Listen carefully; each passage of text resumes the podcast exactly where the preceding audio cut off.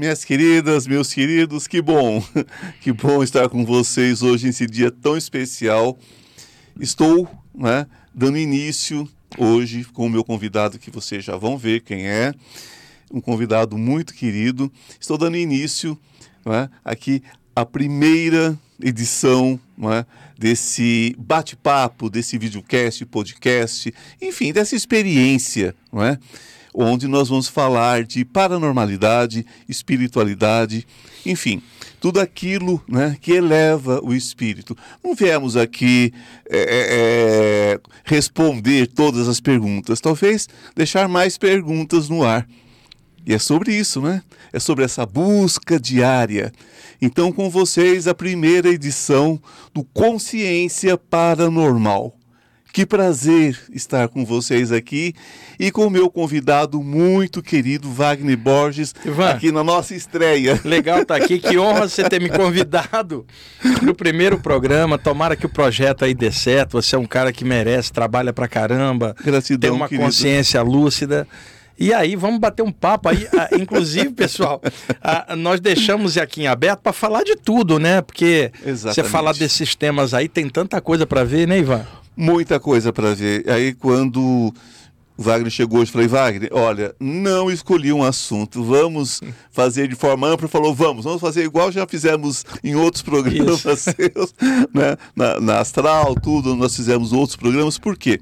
Porque é um assunto muito rico, gente, falar de Wagner Borges escritor, não é? espiritualista, palestrante, professor, não é? todo mundo tem uma referência. Hoje, se você coloca em qualquer sistema de busca Wagner Borges, aparece assim um milhão de coisas. Então, o que falar? Né?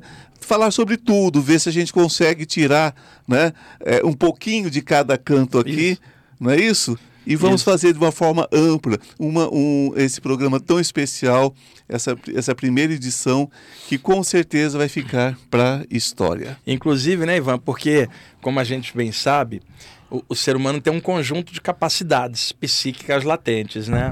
Elas às vezes emergem, a pessoa não sabe lidar com elas. Só que a verdadeira espiritualidade é consciência. É consciência. Não é a paranormalidade. A paranormalidade é a capacidade que você tem, só que se você lidar mal com ela, sem consciência, você acaba sendo atropelado pela própria sensibilidade. O problema é que muita gente confunde paranormalidade com espiritualidade ou consciência. Por exemplo, Ivan, a pessoa fala assim: olha, fulano ou fulano é médium ou é clarividente, ou é paranormal, ou sai do corpo, essa pessoa altamente espiritualizada. E não é verdade, porque o que tem de médium complicado, pessoa que sai do corpo enroscada, clarividente enlouquecendo, porque Exatamente. não tem consciência e conteúdo dentro para lidar com a capacidade que está abrindo. Então, o mais legal é a gente estudar esses temas, mas sob hum. o prisma da consciência, o é, que, que você pode fazer com essa capacidade para melhorar você próprio. Melhorando você, você transborda e acaba melhorando o meio aonde você está. Porque uma pessoa feliz não enche o saco, né, Ivan? Com certeza, ela, ela transborda não. alguma coisa que melhora o meio. O problema é que muita gente confunde paranormalidade, que é a capacidade, com consciência, que é o despertar da espiritualidade. E sem isso não adianta mexer com esses temas. O mais legal é podemos usar capacidades paranormais com finalidades que melhorem a consciência. Aí você está fazendo o processo completo. Porque o que tem de gente querendo abrir clarividência, mediunidade, saídas do corpo, Kundalini, sem nenhum preparo para isso. Sem nenhum preparo. E, e sem, e sem objetivo, né, Ivan? Você pergunta, para que, que você quer fazer isso? Ah, eu quero desenvolver. Mas qual é o objetivo? Ah, isso não é uma brincadeira mística esotérica. Isso é uma coisa séria, cara, que envolve o despertar da consciência. É, por isso quando eu pensei, né, falei, gente, tem tanto já paranormalidade, paranormalidade, falei, consciência. Porque uma das coisas, né, Wagner, que muita gente se engana, como você mesmo colocou agora, a, quando você busca a paranormalidade pela paranormalidade, ou quando você simplesmente recebe essa paranormalidade e você, e você não trabalha essa paranormalidade, você pode desenvolver as questões físicas, as questões, as questões carnais com muita força. A gente vê muito desvio, não é? Sim. Muito desvio, desvios sexuais, desvios de, eh, morais, Sim. né? É, é, que acabam acontecendo por uma, por uma alta paranormalidade e uma baixa consciência dessa paranormalidade. Olha, a, a paranormalidade, como uma energia abrindo, ela precisa ter gerenciamento da consciência. É igual você ter uma coisa possante na mão e bater com, com, com aquele carro.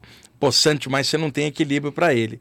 Conclusão: é gerenciamento da, das capacidades todas nossas pela consciência e o discernimento. Se a pessoa não tiver discernimento para lidar com isso, a própria capacidade prejudica ela. E aí o exagero, que na verdade, seja por manipulação sexual, que é muito comum, ou, ou, ou manipulação dos outros através de domínio mental, por exemplo, e que no fundo tudo isso é o ego da pessoa exacerbado sobre a outra, o poder dela sobre a outra. E você sabe, né, Ivan? Poder sem sabedoria vai causar problema. Então, o legal é eu posso ter alguma capacidade, mas eu tenho maturidade para lidar com aquilo, sabedoria para lidar com aquilo e o limite ético que eu possa ter com aquilo, que eu não abuse desse poder sobre o outro, pelo contrário, que eu ajude o outro e que isso também me ajude a crescer, esse é o limite que muita gente não tem. É aquela história dos sois deuses, porém tolos, né? É, exatamente. exatamente. Sois mano. deuses, porém tolos, né? É, e outra, tem uma confusão que o pessoal faz também, dentro da sensibilidade que abre. Então, por exemplo, um, um, alguém que é um médium numa tradição ou um paranormal, uma sensibilidade em, em outro nível essa pessoa, às vezes, ela capta energias do meio, pode ficar acumulada, irritadiça, porque não está trabalhando essa energia. Só que aí mistura um pouco do ego dela dentro. Então, por exemplo, Ivan, tipo assim, Ivan, hoje eu estou irritado com você, eu acho que é por causa da minha sensibilidade. Que nada, ela é irritadinha mesmo, né? Apenas a sensibilidade está exteriorizando isso. Então, se ela trabalhar dentro, ela equilibra a sensibilidade dela e essa irritabilidade não vai acontecer, porque ela vai estar no ponto de equilíbrio. E o que mais eu tenho visto são pessoas com a capacidade aberta e um excesso de energia, cara, um acúmulo, porque ela não manipula essa energia, não usa para nada, não gerencia essa energia acumulada causa irritabilidade, causa tontura às vezes sem motivo aparente, causa certas pressões energéticas no corpo, que é a energia querendo se mexer. Às vezes essa pessoa vai num lugar para receber um passe ou um reiki ou cura prânica, e o pessoal taca mais energia nela, ela fica mais acumulada. Então o que, que você precisa fazer? Ajudar a equilibrar, dispersar um pouco, equilibrar e falar para a pessoa: olha, você precisa gastar um pouco dessa energia. Aumenta a atividade física, anda um pouco todo dia, que essa energia vai sair pelos pés, por exemplo, vai caminha descarregar. Descalço um ca pouco, caminha né? descalço um pouco, vai descarregar um pouquinho. É, é, tenha coisas que você tenha prazer, a, a, coisa lúdica, sei lá, um esporte, vai namorar, vai fazer alguma coisa para que a sua energia possa está fluindo. O que é pior é o sensitivo encruado. A energia acumulada, ele não tem relacionamento social, fica encruado nele mesmo, num looping parapsíquico, cara. E aí a pessoa começa a ter problema. Aquelas questões, não coma carne, né? fuja do sexo, fuja não sei do que. Não, olha, não tome nem uma dose de vinho, porque isso te faz mal. Gente, eu acho que, na minha concepção, né? Eu acho que o excesso, inclusive o excesso de privação, Sim. é que vai trazer os, é que vai trazer os grandes problemas. Sim. Esse excesso de privações. Sim. E o que acontece? Tem muito conteúdo de moralismo em cima, né? Que o que é válido numa cultura pode não ter valor em outra. Quer Exato. dizer, o que é moral aqui do outro lado do mundo pode ter outro contexto. E aí as pessoas fazem uma espécie de fuga, Ivan, como se fosse espiritualidade. Eu chamo de síndrome do yogi antigo. Morava dentro da caverna, hoje está reencarnado em São Paulo, e aí quer ficar dentro da caverna dele mesmo, porque está no meio hoje com muita gente. E aí a pessoa começa a exagerar não falo disso, não faço isso, não faço aquilo, se cerceando e achando que isso é consciência, quando na verdade muitas vezes é fuga da realidade em torno e ela está reencarnada, ela não quer viver, cara, ela quer se isolar. Mas aí aquela pergunta, né, Ivan? Se ela reencarnou, era pra, é para viver, senão não teria vindo. Ela tem algo a aprender com os outros. Mesmo os outros, às vezes, é, é, é, é estando no nível que ela acha que não dá, ela aprende com os outros, artes de humildade, de saber lidar com o meio, respeitar o outro no nível que o outro está, sem se sentir melhor. E tem no fundo um senso de superioridade, Ivan. Eu estudo isso, eu mexo com isso, eu sou melhor do que a outra pessoa que não mexe. Eu não como carne, é, eu não faço sexo, eu me visto branco, eu sou superior àquele outro. Uh -uh. O outro pode estar tá vestindo roupa preta, pode estar tá comendo qualquer coisa, transando o que quiser, e ser uma pessoa com um caráter ótimo e perdoa todo mundo. E esta pessoa aqui não perdoa ninguém, está dentro do seu ego se achando superior, e na verdade ela só está em uma prisão consciencial. Prisão consciencial. É aquela história, né? É aquela história, ah, essa necessidade da pessoa se impor. As pessoas acham que é só a força, é só a violência, mas isso é violência emocional. A violência, Sim, violência emocional, ótimo violência, termo. Violência espiritual também. Sim, também. Né? Porque você impõe o medo, né? você impõe, se você não abrir mão disso, você não tem aquilo, é, é, e, e você não vive, né? É, na base do medo, Ivan, está correto. Porque uma coisa é você, por exemplo, por deliberação, nível de consciência, você exercer determinada postura tua. Outra coisa é tentar manter a postura por medo disso ou daquilo. Tá cheio de gente com medo, tipo assim, eu preciso fazer o bem, senão vou desencarnar e ficar mal. Não, você precisa fazer o bem, porque esse é estado de consciência seu. E você não vai ganhar nada do lado de lá. Não tem prêmio. Não tem prêmio. Nem castigo. É, não, não há esse troca-troca com o universo não. que muita gente fala. Deus não é agiota. Não, exato, não é, não é, não é um, um negociador. Não. Você ficar, eu te dou isso, você me dá aquilo. Não, com certeza. O lance é deliberação. O pessoal tem muito medo. Tipo assim, preciso fazer coisas boas para queimar karma do passado. Não, precisa fazer coisa boa porque isso te deixa bem, te deixa contente e você só vai transbordar o que você já tem dentro. Quer dizer, fazer algo legal por consciência, e não a felicidade por medo. é tudo que você vai ter. É, exato. E outra, o, o, entendimento e a compreensão de que você está fazendo o que o seu nível de consciência Sim. determinou. Você não está com medo é, de parar no inferno, você não está ganhando recompensa no céu, você não está pensando em karma, você está pensando é isso é o que o meu nível de consciência me diz para fazer. Fazer uma coisa legal me deixa bem comigo mesmo. Sem medo, cara, por deliberação.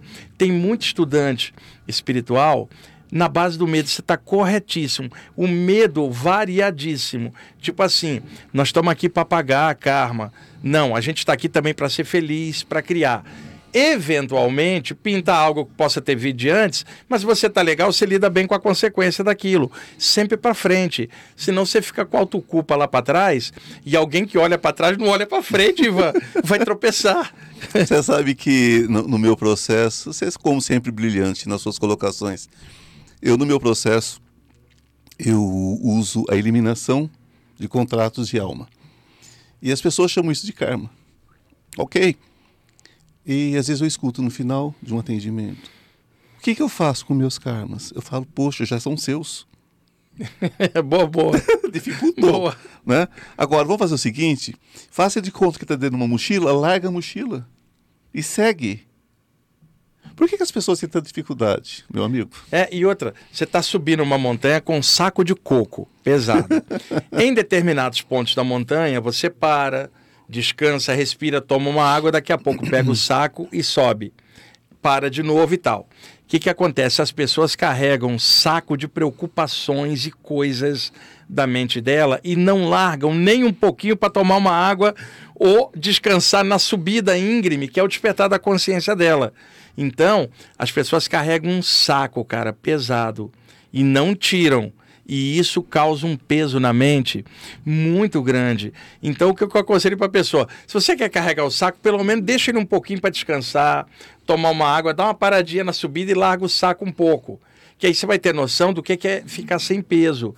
E se você quiser pegar o saco depois, é outra história. Mas se você puder não pegar o saco e subir, você vai ver como a subida fica mais leve. Dentro do saco mental e emocional das pessoas está medo, ignorância, é, ameaça é, de punição espiritual, tipo umbral, inferno, Deus está te olhando, se não fizer isso vai pagar, o plano espiritual está te cobrando. É um saco de encrenca que as pessoas carregam, além da própria encrenca de estar tá tentando melhorar, porque dentro da gente é muito difícil, né? O Ivan é uma luta constante. Constante. É, o vencer a si mesmo, que todas as pessoas falam, é uma batalha todo dia. Tem, todo dia você pega e luta com você mesmo, às vezes você ganha, às vezes você perde. Essa batalha já existe sem o saco de preocupações, cara. Quando você ainda anexa esse saco de coisa, deixa eu te dar um exemplo. Ivan, você é materialista, por exemplo. Você não acredita em Deus, no céu, karma, em nada aí você começa a estudar a parte espiritual. Daqui a pouquinho você está com medo de umbral, medo de obsessor, medo de um monte. Quer dizer, era melhor quando você era materialista, você não acreditava em nada, você não tinha medo. Agora, entrou na parte espiritual, condicionou você com um monte de medo. E eu nunca consegui entender espiritualidade por medo. Porque isso não existe quando você está bem com, com você mesmo. Falta de misericórdia, de auto-misericórdia. É, exato, né? a autocompaixão consigo mesmo. E eu conheci pessoas também podiam ajudar qualquer um, menos ela a mesma. Né? E outra, pessoas que eram carrascos com os outros, menos com ela própria também. Então, é, o ser humano é um bolo de coisas maravilhosas e complicadas. Eu, você e todo mundo. Então, a gente precisa trabalhar isso, cara, cada um do seu jeito. Estudar a parte espiritual, e eu não estou falando de doutrina, mas consciência é, é legal porque dá uma arejada, abre horizontes para você mergulhar mais fundo. E mergulhando mais fundo, você consegue um resultado um pouco melhor, porque a abertura mental que aquilo te deu te permite olhar de outro ângulo. Antes você não tinha esse ângulo. Agora, se você está no estudo espiritual e em lugar de abertura você está recebendo medo e ameaça, não tem nada a ver. Eu acho que, eu acredito, na verdade, eu não gosto muito de achismo, né? Eu creio que até o próprio cristianismo, nós somos, nós somos uma pátria cristã, né? E isso é bom, isso é maravilhoso, é um grande avatar, um, é? é um grande espírito que esteve conosco, está conosco, de certa forma. Mas o cristianismo veio encrustado de muita dor. A era de peixes, aquela coisa toda.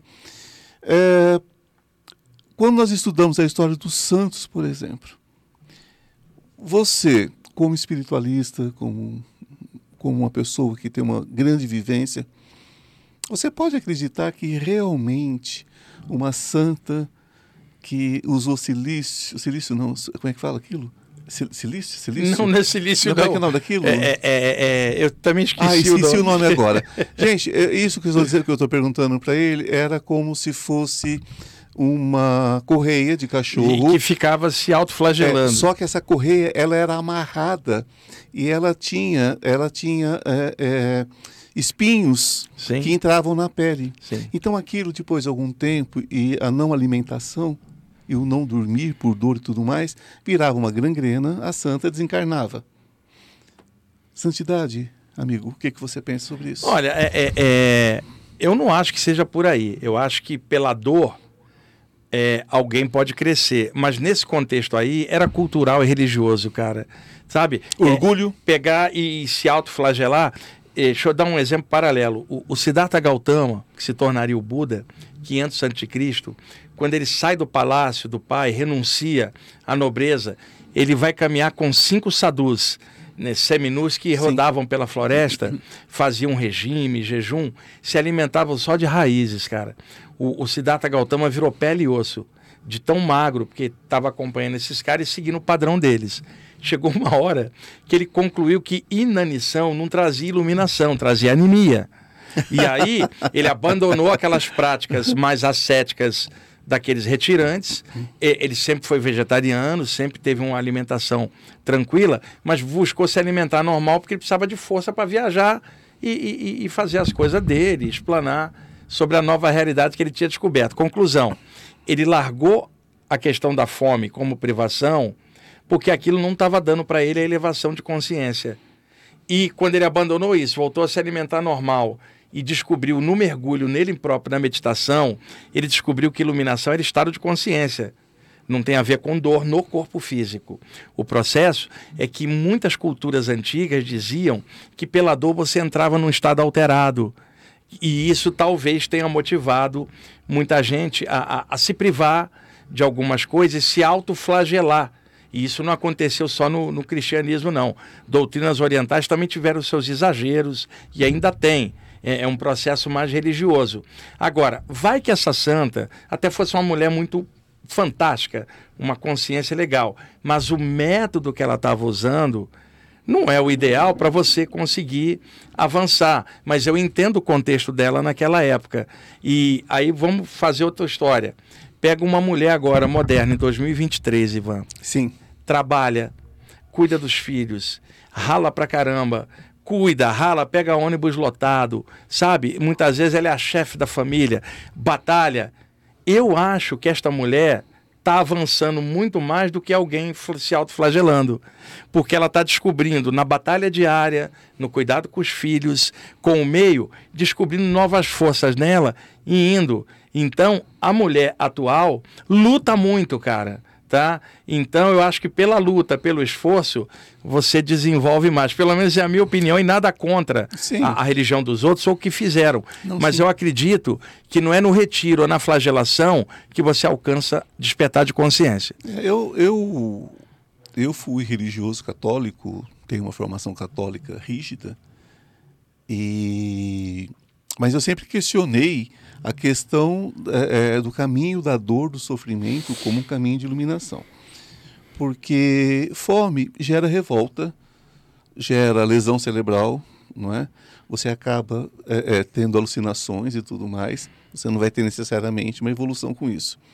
É, eu sou contra essas práticas que flagelam o corpo simplesmente sou contra, não vejo nenhum sentido nisso. É, e isso também embute uma negação do próprio é, corpo. Negação Ivan. do próprio corpo. E o corpo é um templo Exatamente. maravilhoso, né? Então, se, se Deus permitiu que eu voltasse a esse plano, nesse templo, eu vou cuidar desse Exatamente. templo, eu vou alimentar esse templo e vou cuidar dele com carinho e amor. Isto é fato. Vou cuidar dele com carinho e amor. Claro que são assuntos polêmicos, né? Assuntos que, que, que aqui ninguém está querendo resposta final a respeito de nada, estamos simplesmente é, abrindo possibilidades. E você que está chegando agora, né? o que acontece é o seguinte: esse é o Consciência Paranormal, sou Ivan Martins, e isso acontece dentro do Instituto Ivan Martins. Estou com essa criatura maravilhosa, né? Que todo mundo conhece, Wagner Borges, falando sobre espiritualidade. Gente, é, é um assunto muito amplo. Falávamos esses dias mesmo a, a respeito de obsessores, Sim. que eu acho que é uma outra questão, Wagner, que pega muito pesado. Sim, também acho. Eu acho que quando você fala em obsessores, é, é você colocar muito na mão de uma outra existência. Você está terceirizando. Está terceirizando a... tudo. Isso. Né? Eu, no meu trabalho, eu tenho contato com, com, com obsessores. Só que o que eu digo para as pessoas, eu falo, olha, o obsessor, na minha concepção, é tão físico quanto eu e você. Ele simplesmente está vivendo numa outra dimensão. Pode haver essa ligação interdimensional? Claro que pode. Mas me fala um pouco sobre isso dentro da sua visão. Tá. Como que você vê essa questão dessa obsessão interdimensional? Vamos lá. E, e, só acrescentando no tema anterior, você tem, por exemplo, ou tinha um yogi fazendo um jejum, mas Sim. aquilo era uma estratégia. Sim. Não era autoflagelação, por exemplo. E outras culturas em que o jejum é usado como estratégia por um tempo e não no sentido da dor ou de autoflagelar é, o corpo humano. Ou prejudicar esse é, corpo. E né? outra, matéria é energia condensada, a própria ciência fala nisso. Então, até o corpo humano é energético, é o teu veículo de expressão. A Terra te emprestou por uma vida, você vai precisar cuidar e respeitar. Não é machucando o corpo que você desperta a consciência. De isso jeito aí, isso aí é fato. E o lance dos obsessores, por causa das saídas do corpo, Ivan, Tra trabalhei também anos em sessão de desobsessão. Sim. Então, nas saídas do corpo, eu via a presença de espíritos densos junto das pessoas. Só que eu tinha, sempre tive, um enfoque diferente. Semelhante atrai semelhante. Se tem uma entidade ali perturbando a você, tem algo dentro de você que atrai ela. Senão ela não estaria ali. Então, o que, que ocorre? Eu descobri que os obsessores não causam os problemas que as pessoas imaginam quem causa os problemas são as pessoas. O que, que esses obsessores fazem? Exploram o que eles encontram nas pessoas. Eles não são causadores do teu pensamento negativo. Eles são exploradores do pensamento negativo que ele encontra em você. Ele é um coparticipante, um co-criador do teu processo. Só que se você acreditar que ele é que está jogando o pensamento ruim em você, você terceiriza para ele e não trabalha você. Então, a melhor desobsessão que existe é você melhorar como consciência, porque aí não tem um ponto de, de, de ligação com entidades obsessoras. Os obsessores, cara, vêm para explorar nossa mediocridade interna. Se a mediocridade some, o cara não tem ponto de, de, de, referência. Então, tem casos de obsessão que são tão crônicos que a pessoa já não tem condição de lidar com aquilo sozinho. Precisa da ajuda de um terceiro para poder alavancar um processo que ela possa despertar. Ivan, você tem uma ferida aberta. Você tem várias moscas em volta. Você fecha, você tira as moscas sem fechar a ferida. Vão vir outras moscas. Com certeza. Então o lance é: tira as moscas e fecha a ferida. A ferida é o que está dentro da gente. As moscas são os obsessores. Todo mundo quer tirar as moscas, ninguém quer fechar a ferida, que é o que atrai as moscas. O que, que acontece então? Precisa lidar melhor, desintetizando ali é, é, é, essas moscas e fechando a abertura por onde elas vêm. Só que é mais fácil você ir no lugar para tentar tirar os caras do que fechar o ponto de atração. Aí é que está o problema, que eu entendo o que, que está falando. Terceiriza-se muito culpa das coisas em presença. Antigamente era o diabo, hoje são os obsessores. Tá, eles estão ali, mas por que, que eles estão em cima da pessoa? Tem algo dentro da pessoa que, se ela não equilibrar, virão outros. Então, a verdadeira desobsessão, ou seja, afastamento de possíveis presenças negativas próximas é a melhoria da pessoa.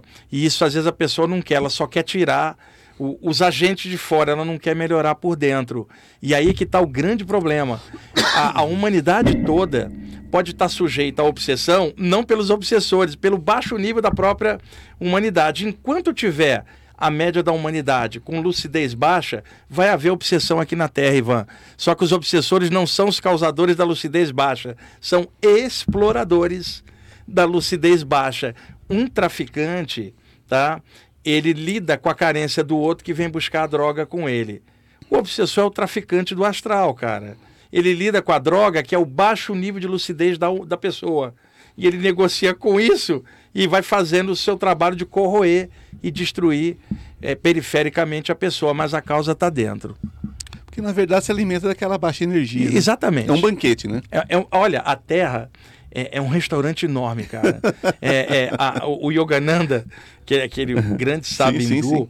o Yogananda falava que a Terra é um grande restaurante de Maia, a ilusão aonde a, a ma Maia, a ilusão, se banqueteia com baixo nível é, dos homens. E, e, isso é assim, mas o planeta é assim, vai fazer o quê? A humanidade é assim.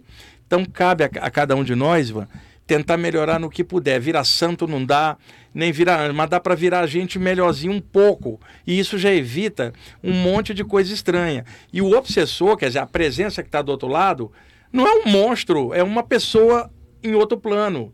Quer dizer, ele está ali e você está aqui. Então, ele interage por vias psíquicas com o que ele encontra em você. Se ele não encontra alimento energético aquele, ele sai fora. Sai fora. Ele não vai ficar. Sai fora. Muitas vezes, muitas vezes o que a gente tenta passar para as pessoas, que nós estamos aprendendo também, né, Também, todo Sempre, mundo. Nós estamos aprendendo. Mas o que a gente tenta passar para as pessoas é o seguinte: não são ruins ou bons são, são um reflexo nosso. Ele só pode vir se se, se ver refletido. Né? Estão por aí, por exemplo, eu falo muito sobre é, é, um tipo de obsessão que para mim é muito física, é muito, é muito palpável. Né? É, você sabe que a gente acaba vendo o que não quer ver. Né? A pessoa chega para gente, ela não chega sozinha. Ainda mais quem traba trabalha com atendimento como Exato. você, é. a pessoa às vezes vem acompanhada. Né, né vem acompanhada, né? Ou a gente às vezes atende a pessoa uh, à distância e quando você vê a pessoa está lá, né? Eu faço uma analogia, já, já falei para vocês uma analogia do sagu naquela sobremesa. Sim, eu adorei essa analogia. Então, então é aquela história do sagu. A pessoa chega com a sua bolinha de sagu rompida. Sim, sim. Né? E tem aquele ser se alimentando ali. E a gente vê o ser alimentando. Aí você olha para a pessoa assim, né? Você tem que dar aquele sorriso, porque a pessoa vem para te conhecer, para fazer o atendimento, para te dar um abraço. E às vezes você abraça a pessoa e você dá de cara com aquelas criaturas, você fala assim, meu Deus, né? E, e às vezes a, a pessoa está tão conectada com a criatura que ela é a própria criatura. É, espelha nela própria. Espelha. Então você vê, por exemplo, um dia deste eu recebi uma senhora e ela parecia uma. uma ela parecia um, um olha, parecia um ser mitológico. Era, era, era uma, uma coisa redonda no lugar da cabeça, cheia de dentes.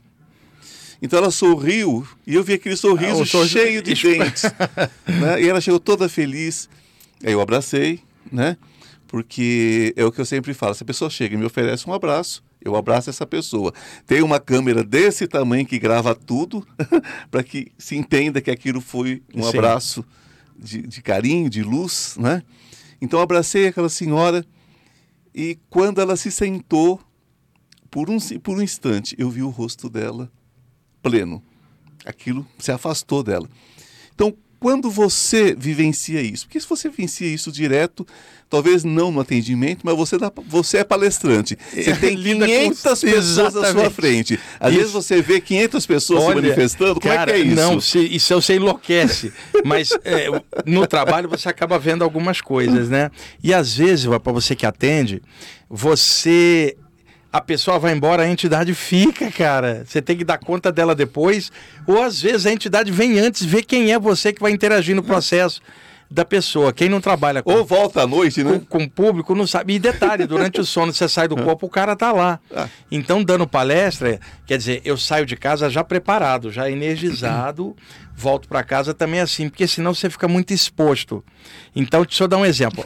Suponha que você é um professor e que os alunos não gostam muito do seu tipo de aula, por exemplo. Sim. Você tem que entrar na sala antes dos alunos, Ivan. Entrar com a tua energia. Quando eles entrarem, eles entram no teu campo energético. Sim. Se você chegar depois que eles entraram na sala, você está lascado. Porque eles vão criar um campo de hostilidade. É Quando você entrar, você está pressionado. Então, o que, que eu faço?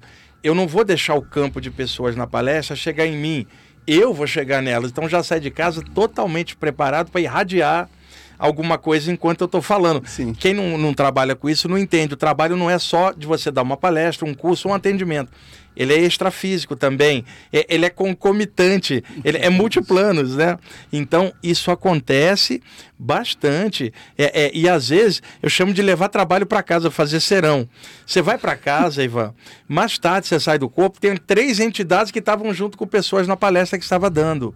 Isso explica porque que muita gente que trabalhava dando palestra e curso desistiu, não aguentou o tranco, porque a pressão que você sofre é muito grande. Então tem que gostar muito do que faz e fazer aquilo com muito amor e discernimento, sabendo que aquilo é uma tarefa que você desceu para fazer. Você vai fazer ela independente do que o público é. Você vai fazer por você, pelo que você veio fazer e por você amar aquilo e compartilhar. Então você pode chegar e encontrar um grupo de pessoas totalmente atrapalhada. Não me importa, eu não estou atrapalhado, eu estou ali para funcionar e posso encontrar um grupo de pessoas maravilhosas, não importa, eu estou ali para somar. Então, quem trabalha lidando com pessoas tem que estar tá preparado para a contraparte a extrafísica, né? E outra coisa importante nessa questão, também entra o medo. Por exemplo, Ivan, aquela entidade que te persegue está vindo por causa de erro teu em vida passada. Até pode ser um inimigo do passado, mas eu te garanto, com, como sensitivo nessa área, a maior parte das obsessões são aqui e agora, não tem a ver com uma vida passada. Um caso ou outro, sim, mas a maioria é coisa mal resolvida do aqui e agora, cara. não é lá de trás, não. Tá aqui, e, né? E, a, e, às vezes a pessoa que aprontou contigo lá atrás está encarnada, você está até casado com ela. Ah, Ainda sim. tem esse detalhe, ou é seu filho. Então, ficou um mito de que todo obsessor vem de vida passada. Não. Alguns casos, sim. A maioria, você sai ali na rua, Ivan você pode ser assaltado. O assaltante nunca te viu, não tem nenhuma relação passada com você, é circunstancial do meio. Agora, pode ser que aquele cara que te abordou na rua tem uma vingança contra você por causa de coisa de infância. Ele vem por um motivo pessoal. Mas qual é a tendência? Alguém que te assaltar na rua não te conhece, é um salteador. Muitos espíritos obsessores são salteadores, vampiri, vampiros de energia. Ele nunca te vira, só quer tua energia. Ele quer bater tua carteira energética. Agora, um caso ou outro, você pode ver que tem nuances passadas. Mas ficou uma coisa para assim, Ivan, aquela entidade que te persegue foi algo que você fez lá atrás, cuidado. Vai na base do medo, cara. Eu vou te falar, Ivan. Se tiver alguém do passado atrás de você, não importa. O que, que você está fazendo hoje? Tá? Melhora hoje, cria hoje. Tua energia vai mudar, ele não vai ter acesso, porque você hoje é outra pessoa. Você não é a mesma pessoa daquele jeito antigo. Muda. Ou ele sai porque não aguenta a vibração, e se ele ficar perto de você, ele melhora junto. Então, a grande desobsessão, não importando a causa, é o teu caráter, é o que você está fazendo, o que, que você pensa, o que, que você sente, o que, que você é. Como e você está a... trabalhando. Exato. E alguém com medo não faz desobsessão, porque o medo impede ela de avançar para usar os seus recursos. Ela tem medo. Ah, Ivan, me ajuda porque tem uma entidade me perseguindo. Você vai, não, se ajuda você. Eu vou te ajudar, vou te passar uma energia, mas vê se cresce. Porque se você não crescer, ele vai voltar.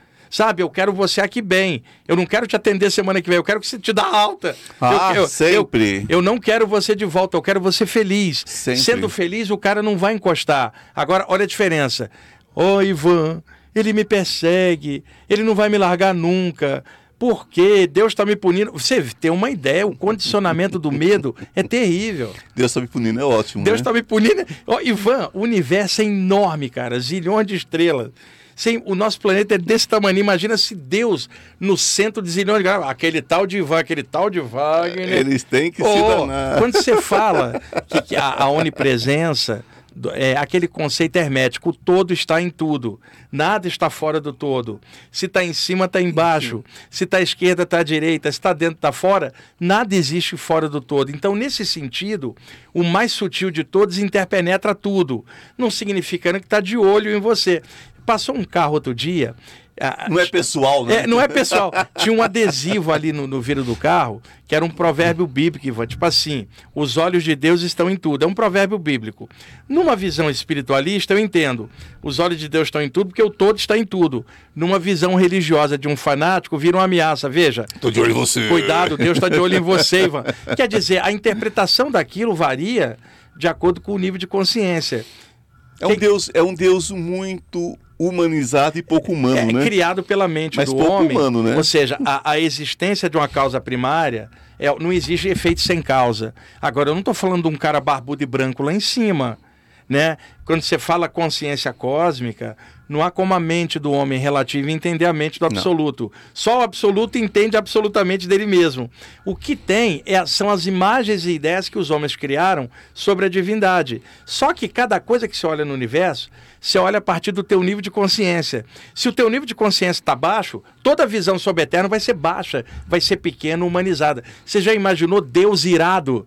Se eu imagino um Deus com ira, para mim não é Deus, é um homem lá em cima danado com alguma coisa. Sim, nervoso. E eu não consigo. E outra, eu não, de dente. não consigo entender. É. O gerador de tudo submetido à emoção da raiva, da ira. Falo, isso não é Deus, isso é um cara lá em cima. Então, nós criamos conceitos humanos e aplicamos em cima da divindade. E qual é o conceito? O homem é forma e semelhança de Deus, mas não na forma humanoide, sim na essência da luz, que a própria matéria é energia.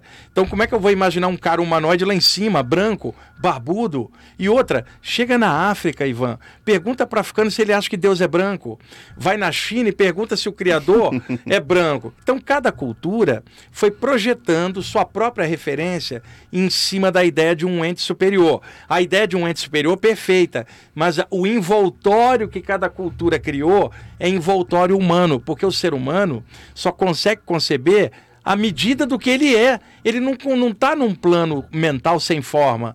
Ele está num plano de forma, ele vai imaginar seres superiores com a forma humana e da sua cultura e da sua maneira. Então nós fomos criando imagens do eterno baseadas na, no nosso conceito humano e o eterno é muito mais do que qualquer conceito. E, aliás, não dá nem para falar nada, porque qualquer coisa que eu falar é o meu nível de consciência do habitante da Terra falando do infinito.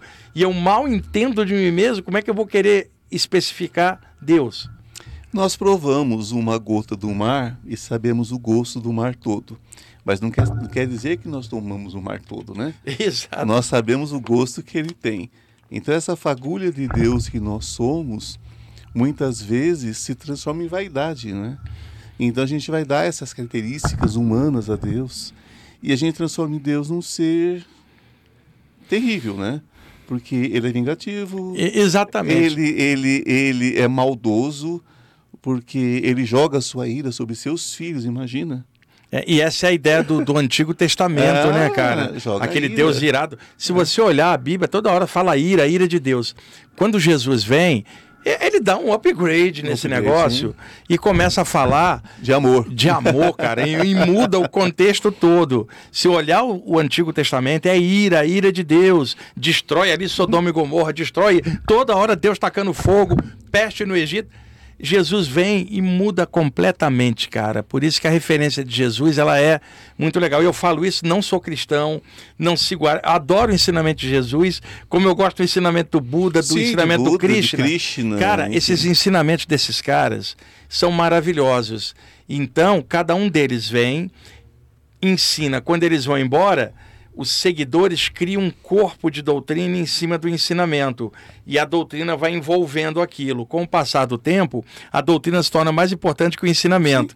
Então, por exemplo, eu posso gostar do ensinamento de Jesus e não gostar necessariamente do cristianismo enquanto doutrina humana. Posso gostar do Buda, do ensinamento dele, e não ser simpático ao, ao budismo enquanto doutrina. Por exemplo, eu estou Claro. dando exemplos aleatórios. Se as pessoas pegassem os ensinamentos de grandes mestres e os seguissem, cara, nós teríamos uma outra humanidade, mas elas seguem parâmetros doutrinários que elas acostumaram desde criança e as manipulações religiosas históricas, da qual a mais aguda foi a Inquisição, tá? Então, é por aí a gente vê Terrível. Jesus não assinaria embaixo Inquisição Imagina, nenhuma. Então, imagina. é, é, é, Jesus é um arraso, cara. Krishna, Buda, Lao Tse, Kuan Yin. Cara, tem tanta gente legal que deixou trabalhos. E dentro das culturas indígenas surgiram homens e mulheres incríveis numa época que não tinha nem escrita. Jesus hoje exemplo, estaria, estaria na Praça da Sé, estaria descendo Augusta. Jesus estaria no meio da não, bagunça, Je- porque Jesus ele, era um cara popular. porque ele era popular. Popular. Né? Cara, Je- Jesus, ele não ficou isolado num cantão meditando. E outra coisa que o pessoal não conhece. Eu vi outro dia alguém falando que o Buda era muito meditativo. O Buda viveu 80 anos. Peregrinou por várias cidades. Andou pra caramba. Andou pra caramba. E o Buda, há relatos no Oriente dele curando leprosos e um monte de coisa. Relatos que circulam lá e que a gente não, não, não conhece aqui. Então, estou pegando um exemplo do Buda. O Buda não era meditativo, coisa não. Ele falava de meditação, mas era um homem super prático na ação, mas uma ação equilibrada, né? E, e Je- Jesus era popular, Buda andava é, é, nas cidades da Índia antiga e o Krishna na- era namorador pra caramba, segundo os relatos que se contam, e, e muito brincalhão. É, e essa beleza não, não fica, porque se você pega a história de Jesus Cristo, por exemplo, é sempre festa, é sempre alegria, é sempre curando pessoas, né? E o que, que ficou? A crucificação. É, Ficou exatamente. só a dor, só É. a cruz. Sabe, eu tenho uma teoria, o Ivan. O ser humano tem uma enorme autoculpa cultural, cara. Vem de Adão e Eva, vem desde pequena essa história, é cultural. Então, nós, nós na nossa autoculpa inconsciente, nós precisamos ser punidos, cara. Não, é Para quebrar. Então, dentro disso, as pessoas se auto-sabotam, Sim. criam condições de dor porque ela precisa ser punido. E o máximo disso é o inferno depois, ainda que a punição subsequente. Então, se eu, se eu sou pecador, preciso ser punido. E aí está o problema, tá? A ideia de que eu sou pecador é, é- se subentende que se eu sou pecador, preciso ser acertado, formatado, achatado. E aí está o problema, porque uma pessoa feliz não vai permitir isso. Porque primeiro que ela não se considera pecadora. E ela não vai permitir ser formatada, porque a consciência dela já basta para ela própria, não por, por- por arrogância, por consciência. Por consciência. E aí, por causa disso, nós fomos criando estruturas religiosas cheias de punição, cara, e virou uma coisa dupla. A estrutura impõe a você a ideia do pecado e você reforça a estrutura num looping, Um looping. de ida e volta, e isso no Oriente também, com os parâmetros orientais. E aí chega um cara igual Jesus, que brinca, que fala com todo mundo igual. Chega um cara igual Buda, que a- durante 80 anos, né? É, 80 não, 80 ele viveu mais, mais de 50 anos andando e falando do equilíbrio, de que era possível todo mundo também se tornar Buda, desarma aquela história de, de que você é pecador, tem que punir, tem que pagar. É diferente quando você fala, eu sou um ser encarnado aqui por evolução, tem um conjunto de qualidade e um conjunto de defeito, e quero melhorar a qualidade, diminuir o defeito, e isso já é um inferno dentro de mim essa luta.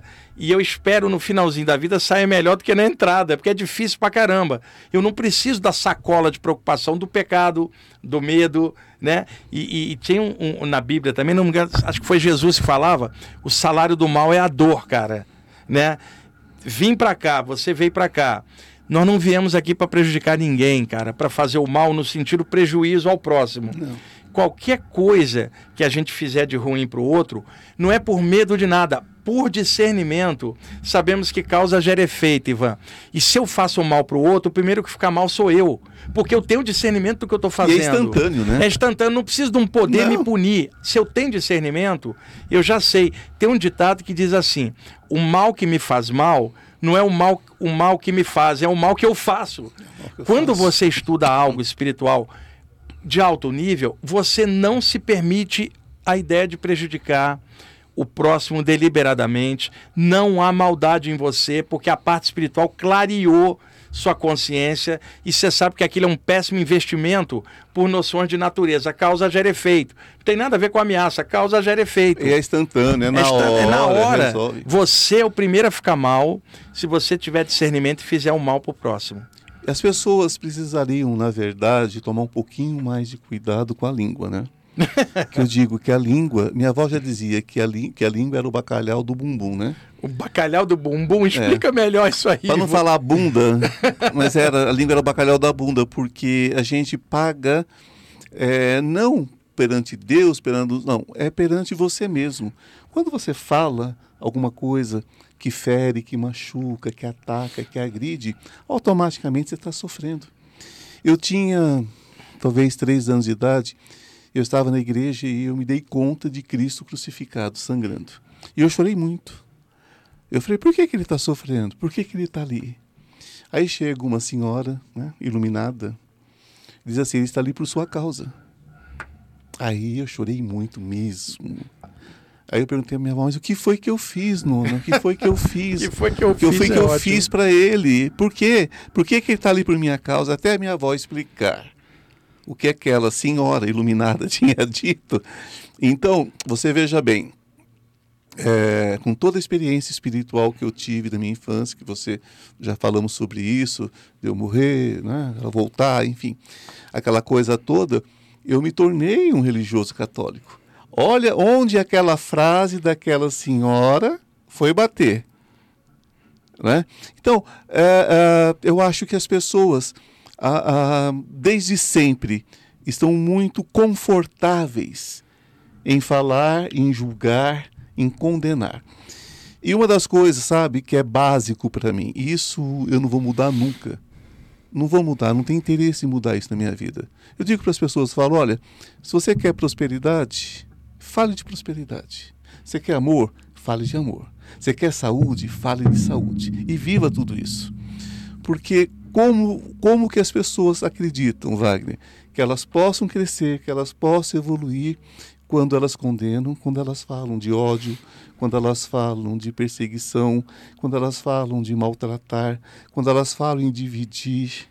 Como é que funciona isso, Wagner? Eu também acho a mesma coisa que eu acho, porque você quando fala algo, aqui sai as ondas sonoras, mas nasceu na mente um pensamento e desce como palavra em segundos. Então a onda sonora vai até o outro contendo o conteúdo do que você está passando. Chega até o outro, mas nasceu aqui. Conclusão: mesmo que eu agrida o outro, a agressão começou na minha mente. Eu já me agredi ao gerar este pensamento agressivo contra o outro. O principal apagar é apagar o preço de, deste mecanismo é o próprio emissor do pensamento.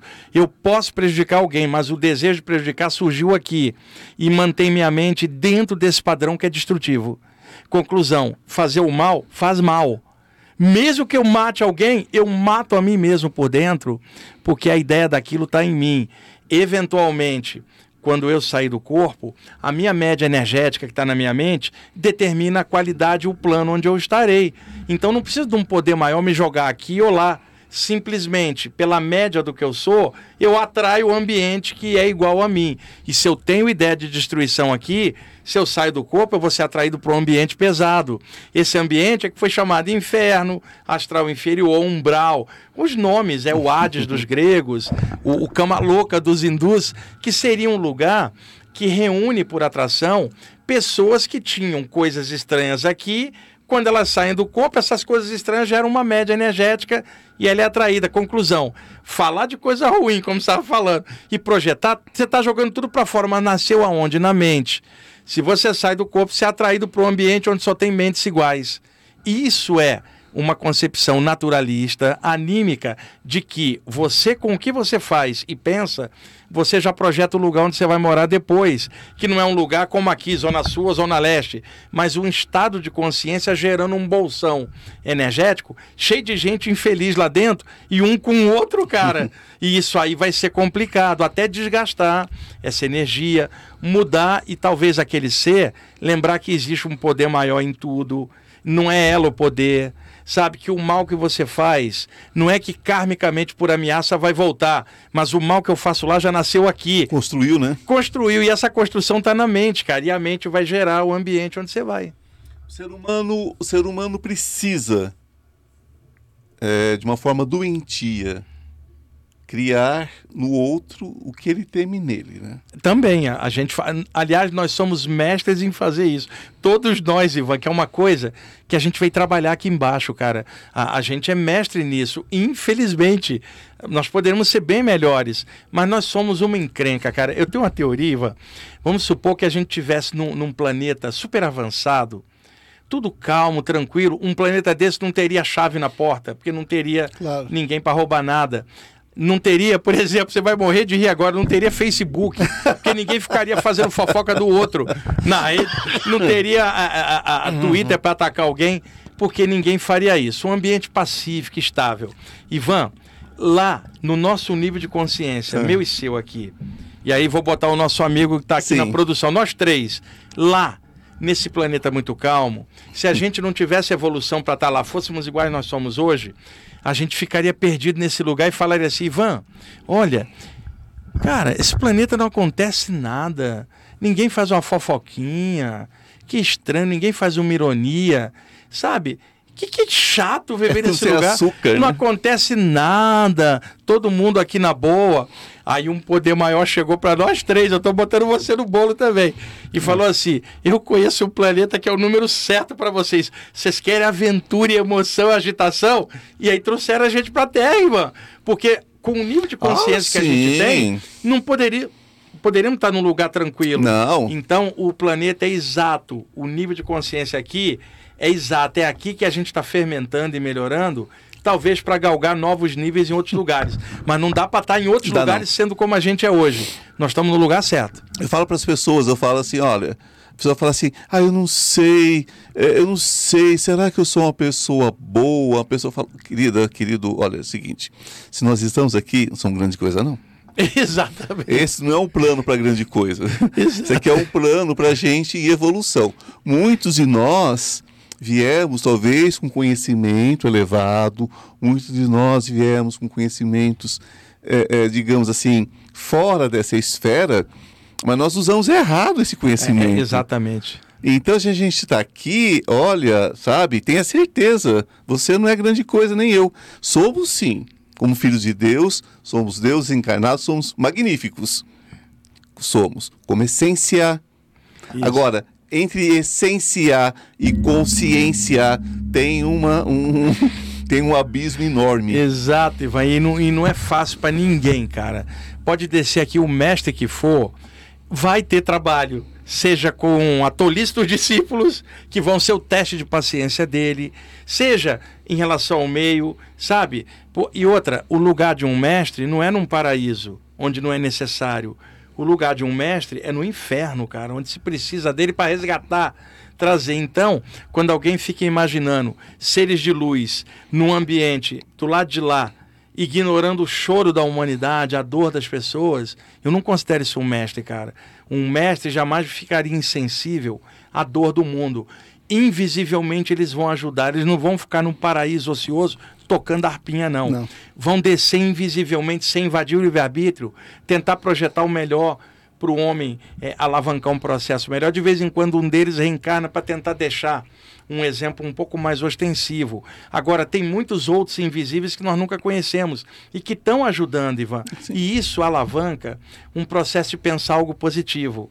Aqui na Terra, tem muita gente estranha, muita gente complicada e muita gente boa. Porque quando alguém chega e fala assim, só tem gente que não presta aqui, não, eu conheço um monte de gente legal que está encarnada no mundo e outras que estão do outro lado ajudando. Sim. Então, o que tem aqui são altos e baixos. Se eu ficar prestando atenção nos baixos e em quem apronta, eu vou deixar de prestar atenção em quem constrói. Então, o pensamento de seres iluminados que invisivelmente nos ajuda já é uma válvula de escape para pensar em algo maior e não ficar prestando atenção na baixaria do vizinho, por exemplo, ou de alguém, ergue o pensamento e pense em alguém que está ajudando e nem precisava estar. Tá.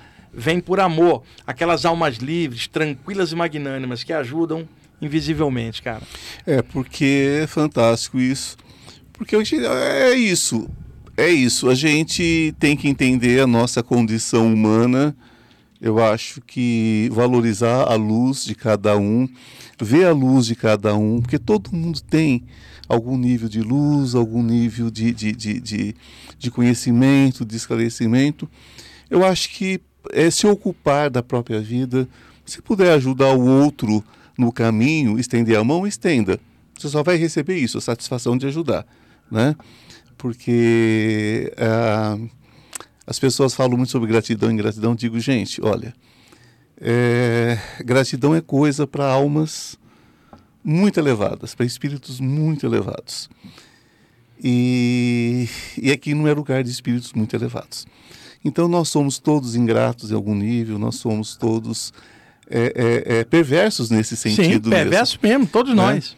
E muitas vezes, quando você estende a mão para um irmão que está em muita dificuldade, você se torna o curativo daquela dor.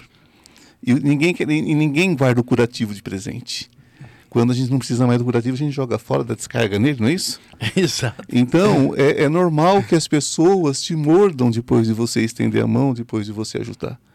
Porque você vai lembrar a dor que ela sentiu. Né?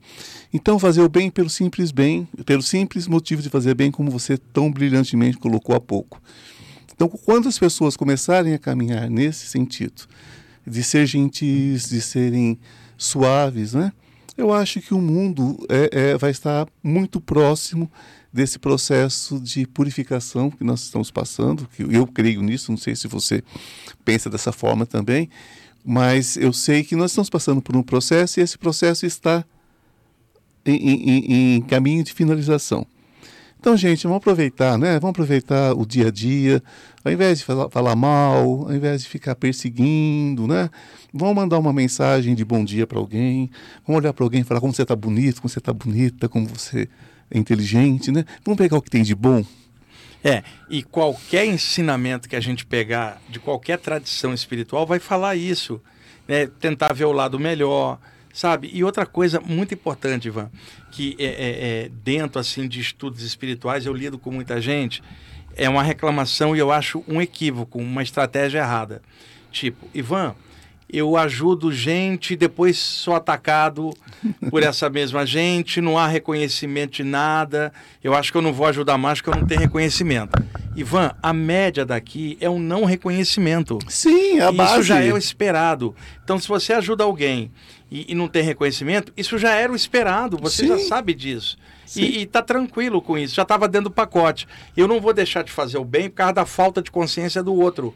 Porque a falta de consciência é do outro. Eu estou com consciência e eu vou transbordar isso para lá. Não importa se o outro entendeu ou não, vou fazer. Então, muita gente reclama, às vezes também na família. É, eu gosto da parte espiritual, ninguém na minha família entende. Isso já é previsível, cara. Porque na sua família e na minha, porque eu passei por isso, você começa a estudar algo espiritual, o que, é que o pessoal fala? Isso é macumbaria. Macumbaria.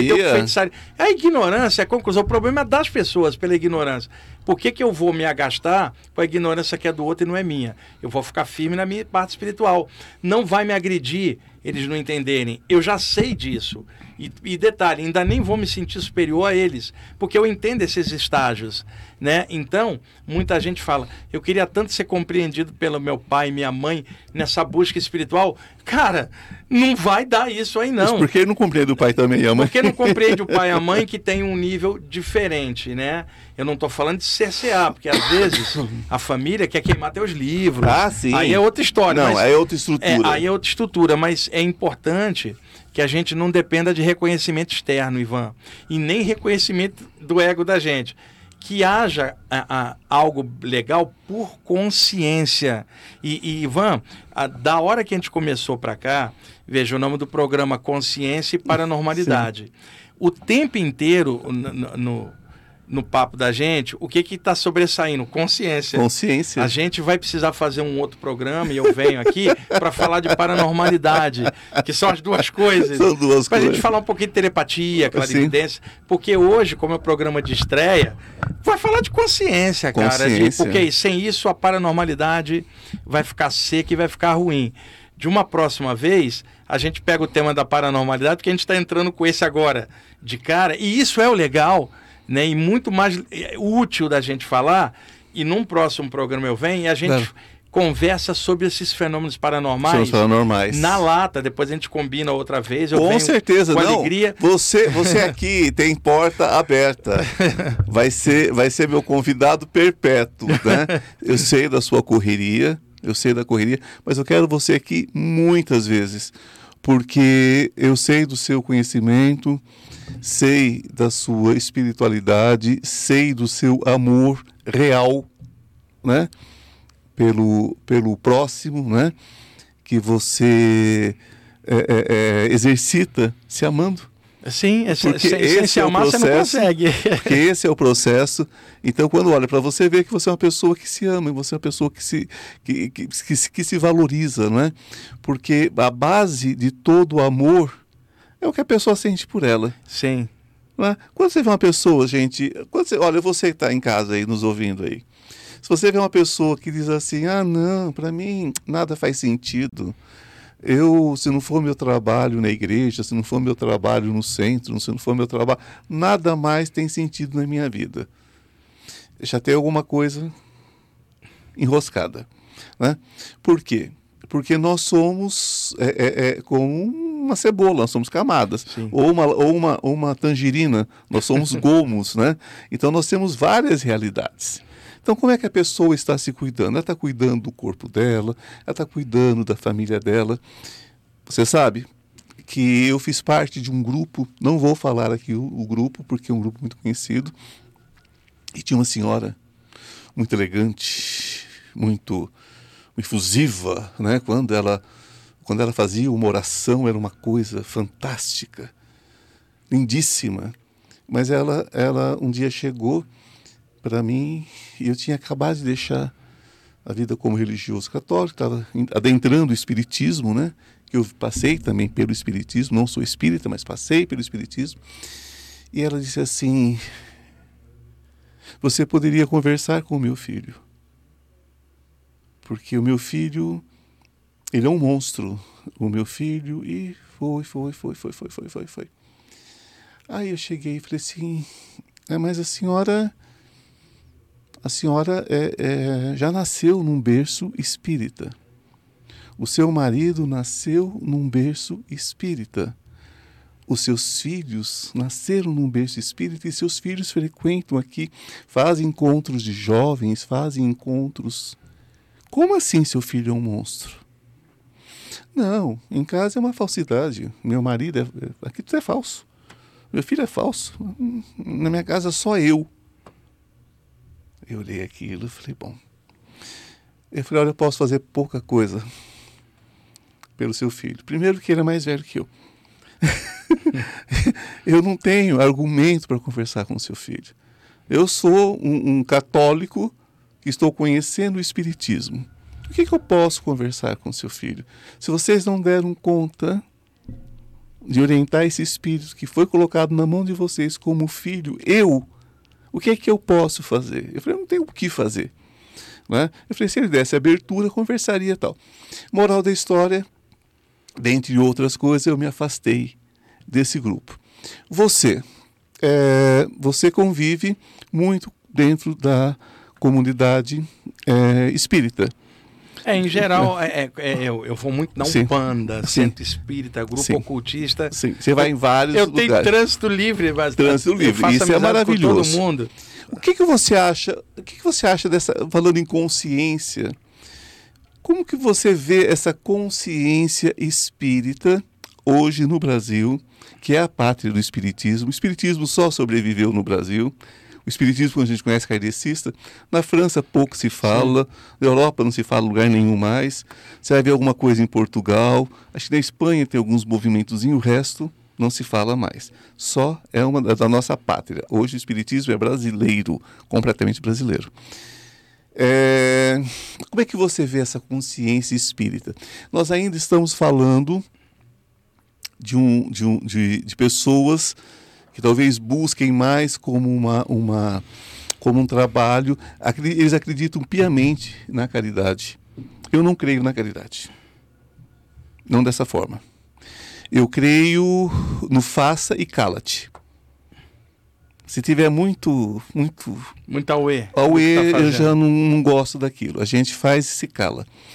É, a prática você, você, acha que, você acha que hoje a consciência espírita é diferente da consciência espírita de 30 anos atrás, quando eu convivi com eles, o que, que, você, o que, que você acha que mudou? Muitos espíritas hoje se declaram espiritualistas, Sim. muitos se afastaram da doutrina. Como é que você acha que está isso? Eu sei que você não é um representante oficial dos espíritas, mas nós estamos aqui conversando sobre consciência. Então nós temos. É, é, é, é um assunto, é um, é um bate-papo sobre. Não estou dizendo para você dar a palavra final, porque eu sei que você não faria isso. Não, não tem nem Qual como. é a sua consciência sobre Olha, isso? Aqui no Brasil, a, a gente tem que conceituar bem o espiritismo enquanto doutrina, Allan Kardec e tal, tá. e o movimento espírita brasileiro. Ah, tá. São coisas é, diferentes. Essa diferença porque o movimento espírita brasileiro, ele ficou muito enfocado no evangelho, cara. Ah, e o, pouca coisa tem do Oriente. Sim. Né? Ficou até por causa do próprio brasileiro Sim. ter a, a, a sua ascendência cultural dentro do cristianismo. O, espiritismo, a moda brasileira, ele é desse jeito. E foi ficando um pouco ortodoxo, cara, sem muita abertura. Com o advento da internet, muita coisa mudou, porque muita gente teve acesso a áreas que não tinha antes. Então, muita gente que se dizia espírita, hoje fala, sou espiritualista, não que ela não é espírita, mas ela abriu o leque. Então, porque ela vai para o reiki, ou ela vai para ali, vai ter gente conservadora que não vai admitir isso, porque está saindo do parâmetro é, doutrinário. Então, hoje, isso eu vi muitas vezes. Por exemplo, ah, você começa a ter saídas do corpo. Acorda, não consegue se mexer, tenta abrir os olhos, não consegue, de repente você se vê fora do corpo. Aí você vai num centro espírita para buscar uma orientação do que está rolando. Então você espera receber um conhecimento que te ajude a lidar com esse fenômeno Sim. que está rolando. Você recebe evangelho, cara. E ali não tem esse conhecimento não tem. sobre saídas do corpo. Eu vi isso acontecer. É um exemplo que vai fazer esse jovem buscar outra coisa, onde tem a informação que ele quer. E no próprio Espiritismo, tem muita coisa de saída do corpo no livro dos Espíritos, capítulo 8, na obra do André Luiz, Nosso Lar. Sim. Mas, por que, que não indicaram ali, indicaram direto? Não, o evangélico vai resolver. Não resolve. Eu vi isso acontecer muitas vezes e na minha casa, eu na adolescência tendo saídas do corpo, minha mãe querendo me evangelizar e não tinha como me explicar o que estava acontecendo. Como, não tem como. Não tem como. Então, esse é um problema que se vê, porque hoje a quantidade de gente que está tendo sintomas parapsíquicos é muito maior do que antigamente, a população está maior a sensibilidade da raça humana também melhora com o tempo. E muita gente está sentindo muita coisa. E aí não adianta usar parâmetro doutrinário sem explicar o que é está acontecendo. Ivan, você tem clarividência, por exemplo. Começa a ver. Você precisa estudar clarividência sob o prisma da consciência. E aí eu vou e falo assim, irmão, leia este livro aqui e não tem clarividência, eu não vou estar tá te ajudando. Não, de forma alguma. Então, esse erro acontece em várias áreas. Sim. Então, dentro hoje do estudo mais aberto, muita gente consegue mais informação às vezes fora do que no próprio grupo. E eu conheci gente também, uma senhora, não todo dia ela estava no centro, na época, na época que eu estava também lá no Rio de Janeiro, num centro. Todo dia ela ia, eu falava, cara, fique em casa um pouco para você ter tempo de estudar, cuidar da sua família. Não, eu sou dedicada. Depois eu vinha descobrir, ela ia todo dia para o centro que ela não suportava um marido. Então saía de casa e ia para o centro, era uma compensação. Ela não era tão espiritualizada quanto ela imaginava. Estava fugindo. Estava fugindo de casa de um contexto complicado com um parceiro agressivo. Né? Então, é, é isso que ocorre que você falou. A pessoa externamente apresenta-se de um jeito, internamente ou no particular, às vezes, não é assim. Por isso que alguns obsessores caem em cima da pessoa pela hipocrisia. Tipo, você é irmãozinho ali, mas não é irmãozinho aqui. Irmãzinha lá na reunião e não é aqui. E o grande teste de qualquer estudante espiritual de qualquer área, Ivan, não é na hora da reunião que ela está num campo energético, protetor, uma egrégora, onde é o teste do dia a dia dela, dia -dia. como é que ela lida com as coisas, sabe? Porque não adianta você estar tá dentro de uma reunião e falar, estou espiritualizado aqui, os mentores criando aquele campo de força legal. E no dia a dia, como é que é?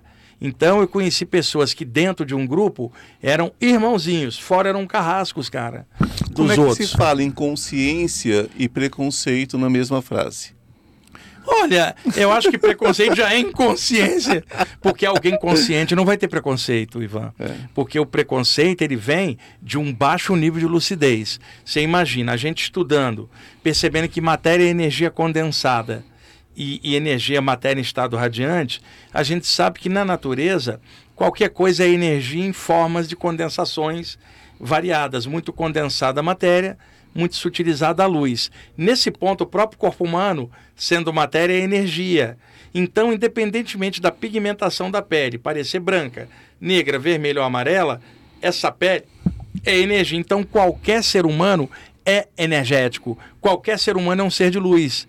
Então não vou ficar vendo diferença de cor de pele. O preconceito racial vai desaparecer diante da consciência. Se eu for Sim. inconsciente disso, eu tenho preconceito limitado somente Só na, na visão material. É um exemplo. Outra coisa, alguém que estude reencarnação jamais poderia ser racista, ou machista, ou femista, porque sabe que a consciência não é homem ou mulher, pode ocupar experiências diferentes, não só na Terra, em outros lugares. Ou então, até mista. Né? Mista também, vamos colocar isso em geral. Sim. Porque a gente não pode achar que a vida no universo inteiro é igual aqui da Terra, com parâmetro de cada cultura daqui. Então o preconceito ele vem de uma inconsciência. Porque se houver consciência, ele vai desaparecer. Você compreende as diferenças. E detalhe, Ivan, no meio das diferenças você encontra uma unidade, cara. Ah. Que é aí que está o legal. E olha, a Terra quantas coisas tem aqui, quantos seres vivos diferentes. A baleia que é um cetáceo, uma aranha que é um aracnídeo, um elefante que é um paquiderme, por exemplo. O, o, ser humano tem um símio. Você tem tantas formas de vida diferentes num planetinha desse tamanho. Se o universo é infinito e num planetinha como o nosso tem tantas formas de vida diferentes, extrapola isso para o universo, o universo é só diferença. Conclusão: se eu tenho preconceito com a diferença, eu estou lascado, porque a própria vida me mostra que as coisas não são iguais, os seres têm características diferentes. E eu vou ter que achar o mesmo Deus em todos eles, cara, a mesma luz. E aí desaparece a diferença. Isso é consciência. É, o ser humano, o ser humano, se falando em consciência, o ser humano deveria ter consciência de que ele é um ser muito estranho biologicamente falando. Me lembrei de uma música que chamava aquele artista Dalton. Sim. Na década de 80, uma Sim. música chamada Muito Estranho. Muito estranho. Lembra? Sim, demais. É o ser humano é muito estranho. Você veja, um cavalinho acaba de nascer e fica de pé. Já começa a andar. Um bezerrinho, a mesma coisa. Um porco também, com poucos dias. Um pintinho já sai do ovo, já andando. O ser humano leva, às vezes, até um ano, um ano e meio para dar os primeiros passos. Nós somos alguma coisa, e às vezes eu penso o seguinte, que o ser humano demora tanto, porque se ele já nascesse andando, talvez ele fosse um perigo para a humanidade. É muito né? boa essa analogia. Ele seria um perigo para a humanidade. Então ele precisa ter uma, uma lentidão para se preparar, porque nada mais terrível do que uma criança, né? Um bebê, se ele pudesse, ele engolia a mãe, né? Ele, ele, é, ele tem, dentro da psicologia a gente fala, né, das fases, né? Então a criança, ela é o próprio ego, né, quando Sim. ela nasce. Você acha que nós temos uma, uma, uma não consciência da nossa origem? Porque nós sabemos que a nossa origem é divina, claro, como tudo que existe, mas você crê que é, essa, essa nossa. É, é, falta talvez uma consciência mais profunda da nossa origem? É, você realmente acredita que nós chegamos aqui do nada, evoluímos? Como que você vê isso? Olha, eu não vejo assim não. É, eu tenho uma, uma leitura diferente, ah. tá? É, eu vou dar um exemplo lá do Bhagavad Gita, do Krishna Sim. com Arjuna. Sim. Campo de batalha, o Arjuna triste, porque o campo coalhado de cadáveres, Sim. né? E aí ele sente e fala, não quero mais lutar. Aqui primos, parentes. Krishna fala, levanta e luta, não tem ninguém morto aqui. O espírito não nasce nem morre, ele entra e sai dos corpos perecíveis. Estava vivo antes, continua depois, não tem ninguém morto. E eles vão voltar e vão ir de novo. Levanta e luta, guerreiro, porque não existe morte. Sim. Então, eu não acho que eu nasci, eu acho que eu estava vivo antes, em espírito, e encaixei no corpo informação.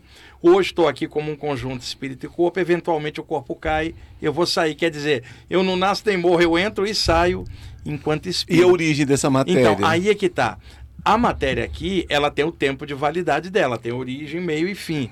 Agora, o espírito é um ser atemporal. É atemporal, sim. É totalmente atemporal. Então, eu não posso usar para algo atemporal a palavra início e a palavra fim.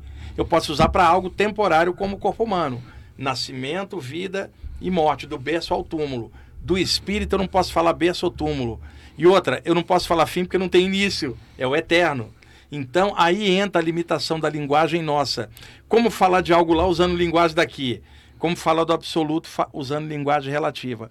Nem o próprio espírito que nós somos, nós temos ideia real da nossa própria natureza. A gente tem ideia da nossa natureza, enquanto aqui agora, pelo condicionamento. Mas a nossa natureza é estelar. Quando alguém fala, você é uma centelha divina, você não é só o corpo. Agora, o que é uma centelha divina? Como é que você vai definir? Tá? Então, é aquela coisa, eu só sei que eu não sei. Estou aqui. Vim de algum lugar, vou para algum lugar e eu não sei o lugar de onde eu vim ou para onde eu vou. Eu sei que eu estou aqui.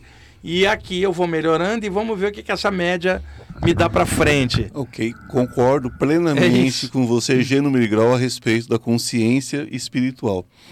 Agora, uh, o corpo que nós habitamos, esse você, você acredita que é deste plano? Ele foi todo formatado eu acho, foi, eu acho que foi engendrado e formatado aqui. É, eu sigo mais ou menos, não sei, porque são coisas vastas que claro. é especulação. Sim. É, o universo é infinito, Ivan. O universo tem o quê? 13 a 15 bilhões de anos, né? A Terra tem 5, é. cara. Então, e está quando... se expandindo. Não, e a Terra tem 5 bilhões, mas a humanidade não tem 5 bilhões, é muito, me... muito menos tempo. Então, se eu considerar isso, que quando a Terra surgiu, o universo já tinha 10 bilhões de anos e outras estrelas, outras raças evoluíram antes de nós, numa escala que a gente não tem a menor ideia. Assim como o universo é vasto, deve ter outras humanidades iguais à nossa, espalhadas por aí, e outras num nível mais elementar. O universo é enorme. Se eu considerar aquelas que são avançadas, é capaz que uma raça dessas possa ter condição de gerar vida num pequeno sistema solar como um laboratório. Com isso, eu não estou falando que não há uma causa primária, porque quem criou esses extraterrestres claro. também? Quer dizer, claro, vai sempre claro. remontar a uma causa única. Então, pode ser que a vida em planetas como o nosso tenha sido semeada de alguma forma para ter condição de espíritos descerem aqui e experienciar como é aqui, a partir de seres mais avançados que vão ter sempre a origem maior, que é o todo que está em tudo. Eu, particularmente, acho que é isso outras pessoas que eu conheço também seguem a mesma teoria, que no final não altera nada. Ah, o que a gente está fazendo aqui agora é que é o mais importante, pra independente da. Então, para mim é só no sentido, Wagner, de quando eu estou vendo a, a questão de vidas passadas e, e eu encontro, às vezes, a pessoa em condições não humanas. Ah, sim, sim. Eu sim. vejo muito isso. Sim. E, e eu, eu não. Embora eu seja um oraculista, né? Você sabe disso. embora eu seja um oraculista, isso desde sempre, desde, desde criança, enfim. É, eu não faço isso por curiosidade. Não adianta a pessoa me procurar para saber. Se é, foi Cleópatra ah, não, vida, né? de curiosidade, porque eu não me, não me presto a isso, né? Eu digo que a única coisa que a gente pode fazer no oráculo decentemente é aquilo que pode ajudar a pessoa no caminho evolutivo dela. Sim. Você pode ajudar a pessoa a se libertar? Veja bem, você pode ajudar a pessoa a se libertar? Eu não liberto ninguém. Eu Sim. não tenho chave da vida de ninguém. Então você pode ajudar? Então, se você pode, você pede permissão, entra. Porque se fosse para lembrar, a gente lembrava, né? Sim. Se fosse para lembrar, a gente lembrava. Ponto. Então, muitas vezes a pessoa me procura porque tem ali um, uma coisa impeditiva. Né? Quantas vezes você já ouviu isso? Você não atende pessoalmente, mas você escuta Sim. pessoas todos os dias. Sim. O que é que me impede de crescer? Você. O que é que eu fiz que me impede? Não, o que é que você está fazendo? Sim. Né? Porque se você quebra agora esse contrato, se você. Né? Muitas vezes, igual você disse, a pessoa não tem condição sozinha. Então você estende a mão, você mostra para a pessoa como é a quebra daquele contrato. Ponto.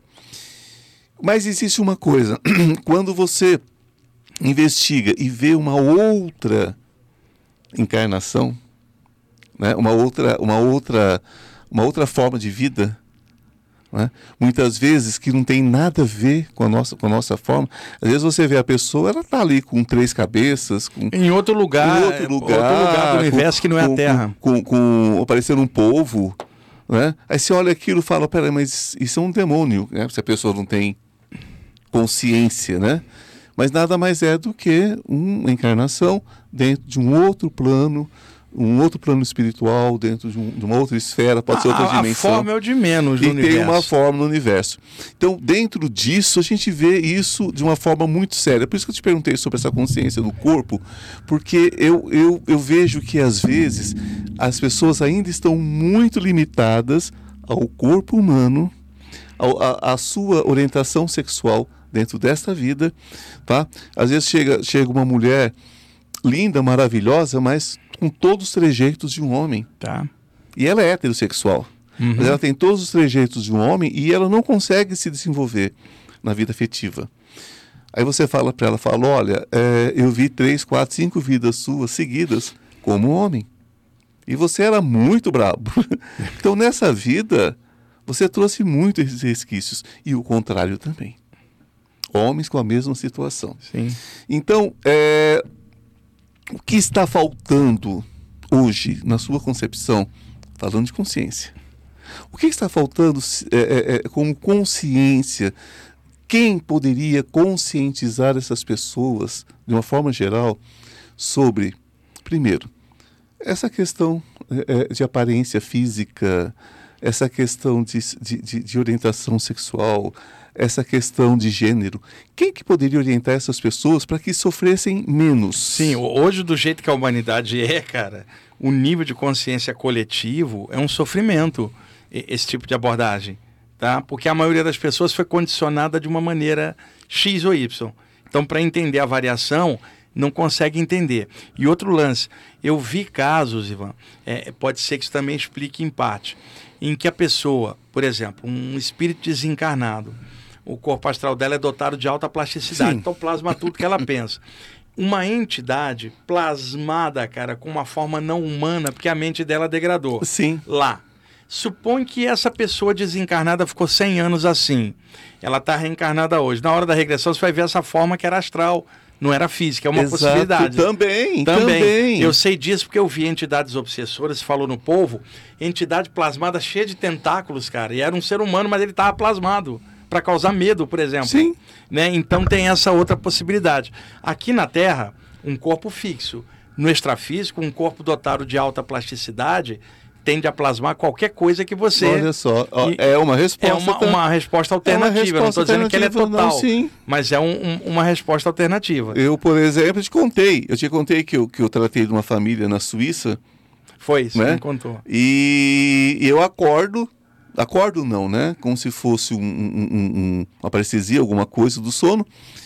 E eu acordo, de repente eu consigo abrir o olho com muita dificuldade. Eu estou pendurado igual um frango, né? Uma tortura, né? É, e, e não, e eles, e eles se alimentando da minha energia, porque os pés têm muita energia, né? Sim. A Tem- Kundalini entra Kundalini, pelos né? pés. Então, me sugando pelos pés. Eu falei, ah, criaturas, né? Não vai sugar, não, né? A gente tem as defesas da gente. Então, é, ah, aí entra, olha, olha como é a questão da consciência. Então, pode ser também criaturas plasmadas. Plasmadas, exatamente. Porque eu vi isso em ambientes mais densos do astral, entidades exóticas de tudo que era forma, o Ivan. É. Algumas deliberadamente plasmadas e outras inconscientemente alteradas, É. cara. Já vi gente com cara de polvo, já vi gente com, mor- com morcego, com, parecendo aquela, aquela. Tem até um nome, uma- acho que é cítara, não sei. um- é como se fosse um verme cheio de dentes, assim, ó.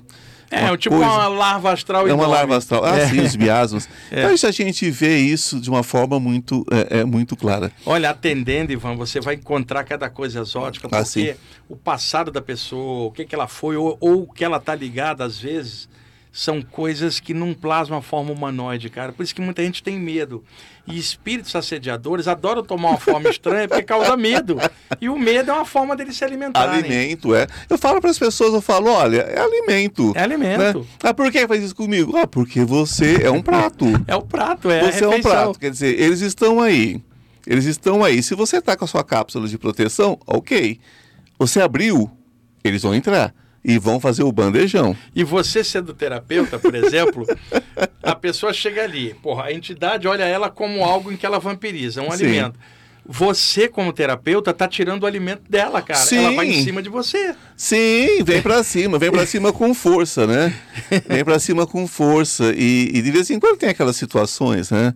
Tem incorporação dentro do, do, do, do Acontece. consultório, tem incorporação.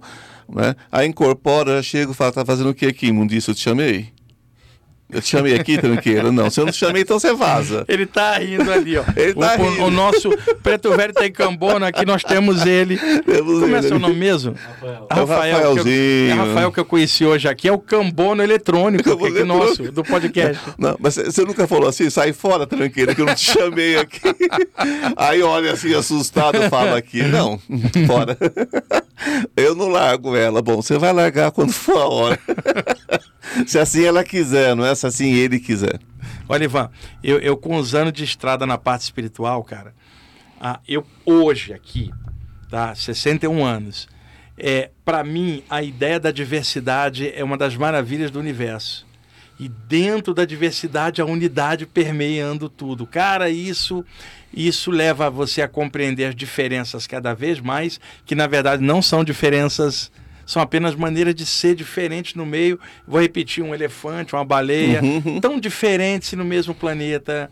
Uma aranha, um ser humano, um símio. Cara, tem tanta forma de vida diferente no planeta. Por que, que todo ser humano tem que ser igual? Então, à medida que a gente vai aprofundando, você vai ganhando um- uma noção de compreensão da diferença. E essa diferença é aparente, cara, porque tem uma unidade em tudo que é a mesma essência. E Isso eu fui desenvolvendo com o tempo e aprendendo, é claro, que a gente vai aprendendo com Vai. o tempo, vai quebrando ranços culturais. Mas hoje eu te falo, cara, a ideia da diversidade, e eu falo isso sem polarizar para lá do X, Não, eu- claro, não no existe sentido da polarização. visão maior, que eu acho, eu, eu sempre procuro pensar como é que um cara igual Jesus, ou Buda, ou o Krishna olhariam pra gente.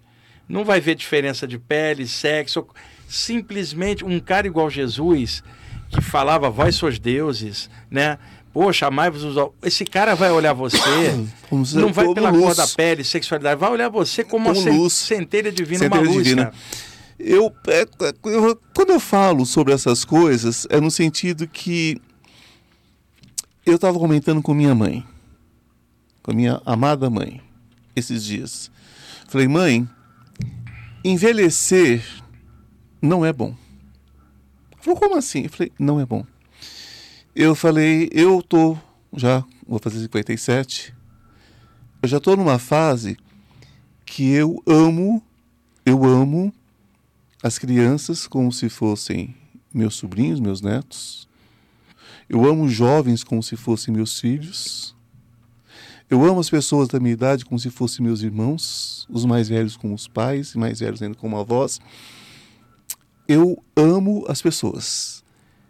E esse amor, ele é, é, é, é me machuca no sentido que é, é, eu não aguento ver ninguém sofrer mais. É uma coisa assim. Não, não vitimizo, não vitimizo.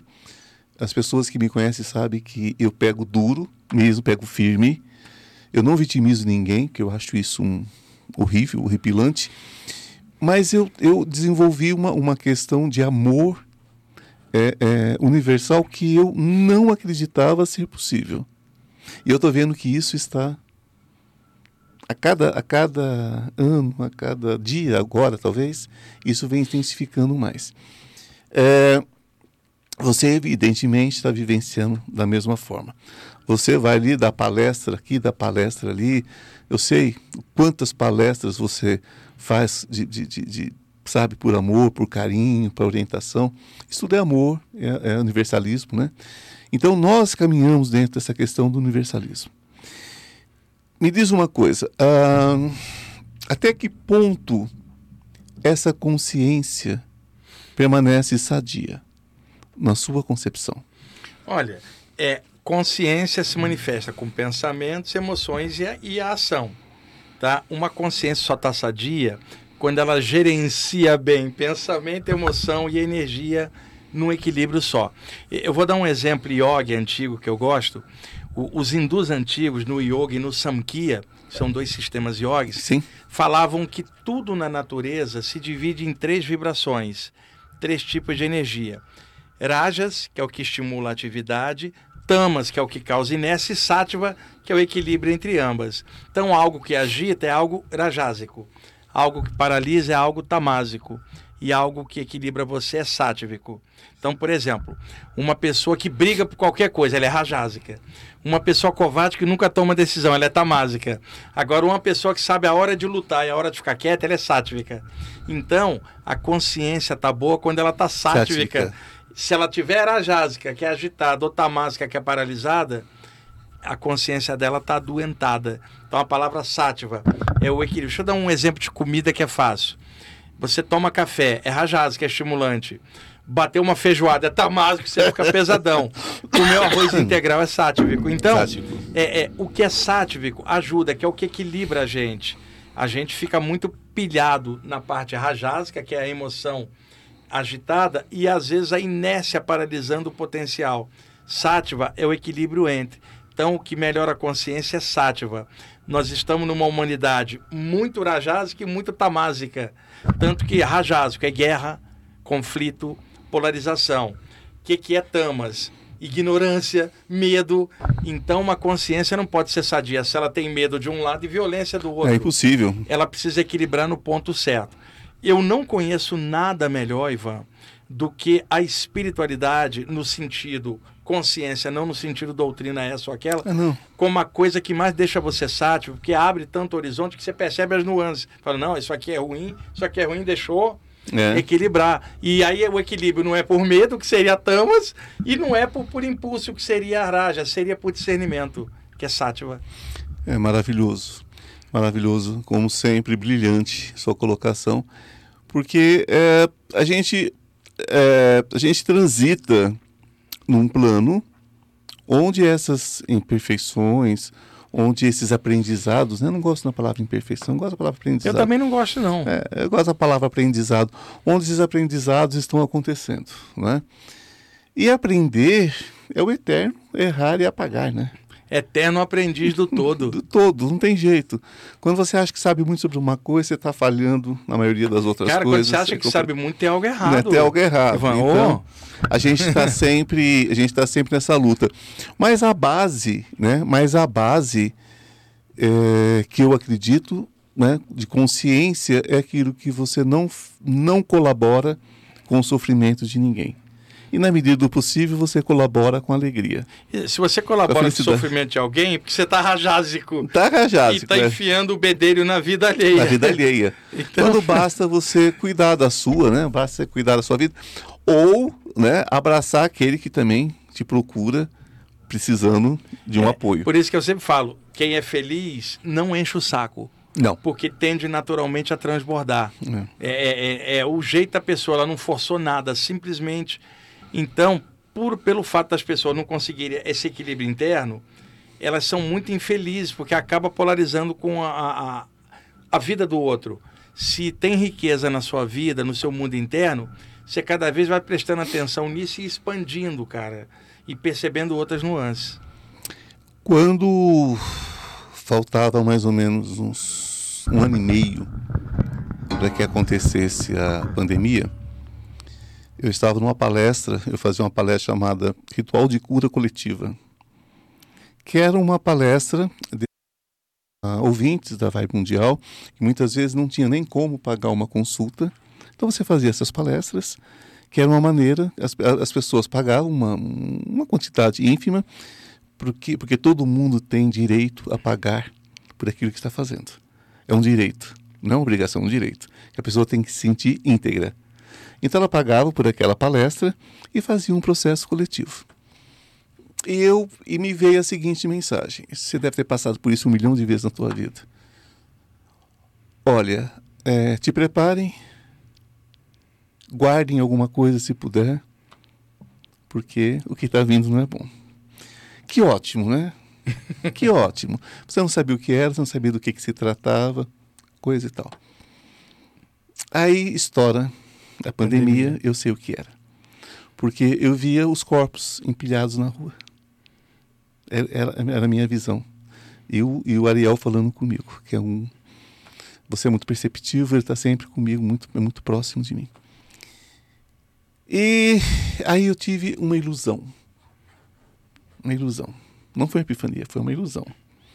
Eu falei: o mundo se tornará mais consciente. O mundo vai melhorar depois disso. Só que não, Wagner. Só que não. Só que não. Olha, nós estamos na sequela ainda disso, sequela emocional, cara, da pandemia. Cara, a quantidade de gente que surtou, porque é o seguinte: uma pessoa sai para trabalhar o dia inteiro envolvido na atividade externa, lidando com outros. Agora ela está em casa, sozinha, sem interagir com alguém, ela tem que conviver com ela, não é o que ela esperava. e aí a crise interna. O, o lado bom disso tudo é que durante a pandemia, muita gente que não cogitava, por exemplo, de algo espiritual, começou a cogitar. E a ferramenta era a internet, porque a pessoa não podia sair de casa. Houve um boom de pessoas interessadas em temas ditos alternativos. Esse boom está até hoje. É, é, seja para podcast, por exemplo, podcast não tinha. Não, né? é então, coisa- de alguma forma, no meio de uma situação pesada, como uma pandemia, gerou uma comunicação diferenciada que não tinha antes. A gente tinha o rádio, a TV, hoje a gente está aqui pela internet. Então, nesse sentido, é uma melhoria. Mas nós estamos ainda no pós-pandemia com muita sequela emocional e mental. Muita gente perdeu gente até hoje. Não conseguiu ainda ficar sátiva, sática, equilibrar. E eu tenho uma visão de Sim. pandemia naturalista, Ivan. De vez em quando ocorre uma pandemia. Ah, sim. Tivemos, tivemos aí 100 anos antes a gripe espanhola, Espanhola. peste negra. De vez em quando, me parece que o planeta tem uma espécie de autorregulação com população. Uma das formas de diminuir a população é uma pandemia. E isso não precisa do ser humano fazer. A natureza sempre. Isso fez. acontece até dentro dos galinheiros, E- né? Exatamente. Então, é, acontece como poderão acontecer outras no futuro. Agora, nós tivemos um diferencial em relação à gripe espanhola ou à peste negra. Redes sociais e internet. Em segundos aquilo espalhava e as pessoas ficavam conversando. Então isso gerou um efeito de comunicação muito rápido e bilhões de formas mentais a partir do que se conversava. Ah, sim. E aí sim, essa pressão psíquica, em parte, ela está até hoje, que eu estou chamando de sequela emocional, não somente por quem perdeu alguém, que é uma situação complicada, mas a parte econômica foi esmagada. Por exemplo, a, a, a gente sempre teve problema como guerra e miséria. E agora a pandemia foi juntando tudo, cara. E a gente ainda está com um, dois anos saindo disso. Vai levar no mínimo cinco anos Ah, com certeza. ou 10 para poder ajustar a economia, a gestar as pessoas, uma nova geração emergindo também e a coisa lentamente. Que é mundial, né? Que é mundial. Eu, tivemos a gripe espanhola 100 anos atrás. Causou a mesma comoção. Eram cadáveres empilhados na rua e foi muito mais gente embora. Na peste negra na Europa, então, muito grande. O que eu achei ruim nisso foi o seguinte: o pessoal usar a pandemia, por exemplo, olha o karma e a questão do medo e da ameaça. É, a humanidade está sendo punida. Veja, cara. Não é sobre tipo, isso, né? É, não, é, não é sobre isso. E, e, e, gente, olha aí o apocalipse. Não era fim de nada, como as outras pandemias também não foram. O pessoal é muito imediatista. Era o fim de algumas experiências encarnadas para começar outras experiências encarnadas. Como foi com as gerações anteriores. É. Ivan, calcula alguém que nasceu no ano de 1900 e desencarnou em 1980, com 80 anos. Esta pessoa passou Primeira e Segunda Guerra, passou gripe espanhola, quebra da bolsa, guerra do Vietnã e a geração de hoje é que acha que está passando sufoco. Que nada, essa geração hoje é muito mimimi mesmo. O que eles estão passando, nossos avós e bisavós é. passaram muito pior, cara. E numa época sem comunicação, Não. sem internet. Vamos combinar, né, amigo? Vamos combinar uma coisa. Não precisa pegar a geração dos nossos avós e pais, não, a nossa geração. A nossa geração, que hoje, o menino Rafael, Rafael está com 24, 24 anos. 24 né, anos. Rafael perguntou para mim hoje. Hoje é muito mais difícil, não é? Do que quando você tinha minha idade. Eu falei, não, meu filho, não. Hoje é não. é muito mais fácil com a tecnologia que tem. Hoje, hoje, hoje existem várias possibilidades de sobreviver, de estudar, não é? Como era difícil, né? Estudar, então? Era uma coisa complicadíssima, né? Coisas assim como ter um carro era um sonho distante, não é? Pais não davam um carro para os filhos, né? Não era, não era assim, Wagner? Sim era uma outra estrutura, né? Você lembra? Tomar refrigerante era só de domingo. Só de e domingo. era uma garrafa grande para a família inteira. Exatamente. Repartia aquela bendita daquela Coca-Cola ou daquela Fanta. Olha eu fazendo propaganda de refrigerante. Fanta, grapete. A nossa geração, grapete, né, cara? Grapete. Certeza. Grapete. E outra, lembra do Crush? Crush, era, claro, era de, de então, laranja. Hoje Crush é outra coisa. Na nossa época era um refrigerante de laranja. Inocente, né? A, a, o que a gente fazia de arte era, pimbo, era, era aqueles pimbolins, né? Aqueles, Pimbolim, jogar é, peão na rua, jogar rodando, peão na rua. Então, era uma outra, era uma outra estrutura. E a gente já, e a gente já te, teve uma, uma luta muito grande, né? Nós viemos de uma, de uma, de uma geração de transição, não é? O, se as pessoas tivessem, mais uma vez, consciência, né? Do que foi para nós o surgimento de calculadora. Sim. O que foi. Gente, olha. Cara, o computador e o lance com a, a, máquina de datilografar, que horrível. Eu já era, eu já era formado há muito tempo, que eu formei com 19 anos, né? Formei com 19 anos a primeira vez. E eu me lembro que eu cheguei no banco com 21 anos e tinha os caixas eletrônicos começando. E eu cheguei para um rapaz e falei: Você pode me ajudar? Quer dizer, uma pessoa já com curso superior, eu, eu fiz como seminarista, eu fiz, né? Eu fiz enfermagem, fiz teologia e filosofia. Eu tinha três cursos aos 19, 20 anos. Mas eu não sabia como é, acessar uma conta, uma conta no caixa eletrônico. Porque não era da nossa geração. Nós somos uma transição, não é? Uma transição. Essa transição, falando em consciência, você acha que foi um processo natural ou você acha que foi um processo de indução? Porque nós evoluímos mil anos muito rápido em meio século, né? Sim. E o que está se calculando é que os próximos 50 anos vai ser mil anos, dois mil, três mil é, em 50 anos, cara, com a tecnologia que está. Eu acho que é uma mescla das duas coisas, Ivan. O próprio desenvolvimento da inteligência do ser humano e talvez possibilidades outras que a gente não está vendo de impulso evolutivo coletivo. O problema todo é que a gente está desenvolvendo tecnologia e emocionalmente continuamos instáveis. E aí é que está. Dar alta tecnologia para um ser humano instável emocionalmente não vai dar grande coisa. Não. Como não está, por exemplo, o celular ao acesso à informação, à internet. Para quem quer estudar é maravilhoso. Mas, Mas tem gente que está entrando na internet para atacar os outros, para destruir. Por ah, exemplo, sim. rede de pedófilos. Então, meu Deus, desenvolver-se uma tecnologia muito legal de informação, mas a humanidade não está no nível de consciência equilibrado para usar isso para melhorar a si própria. Então, o que, que a gente tem? Muita briga na internet gente hoje com perfil ou no Facebook ou no Instagram, que não é o perfil verdadeiro, ela só posta coisas ali na vida pessoal. Às vezes não é assim.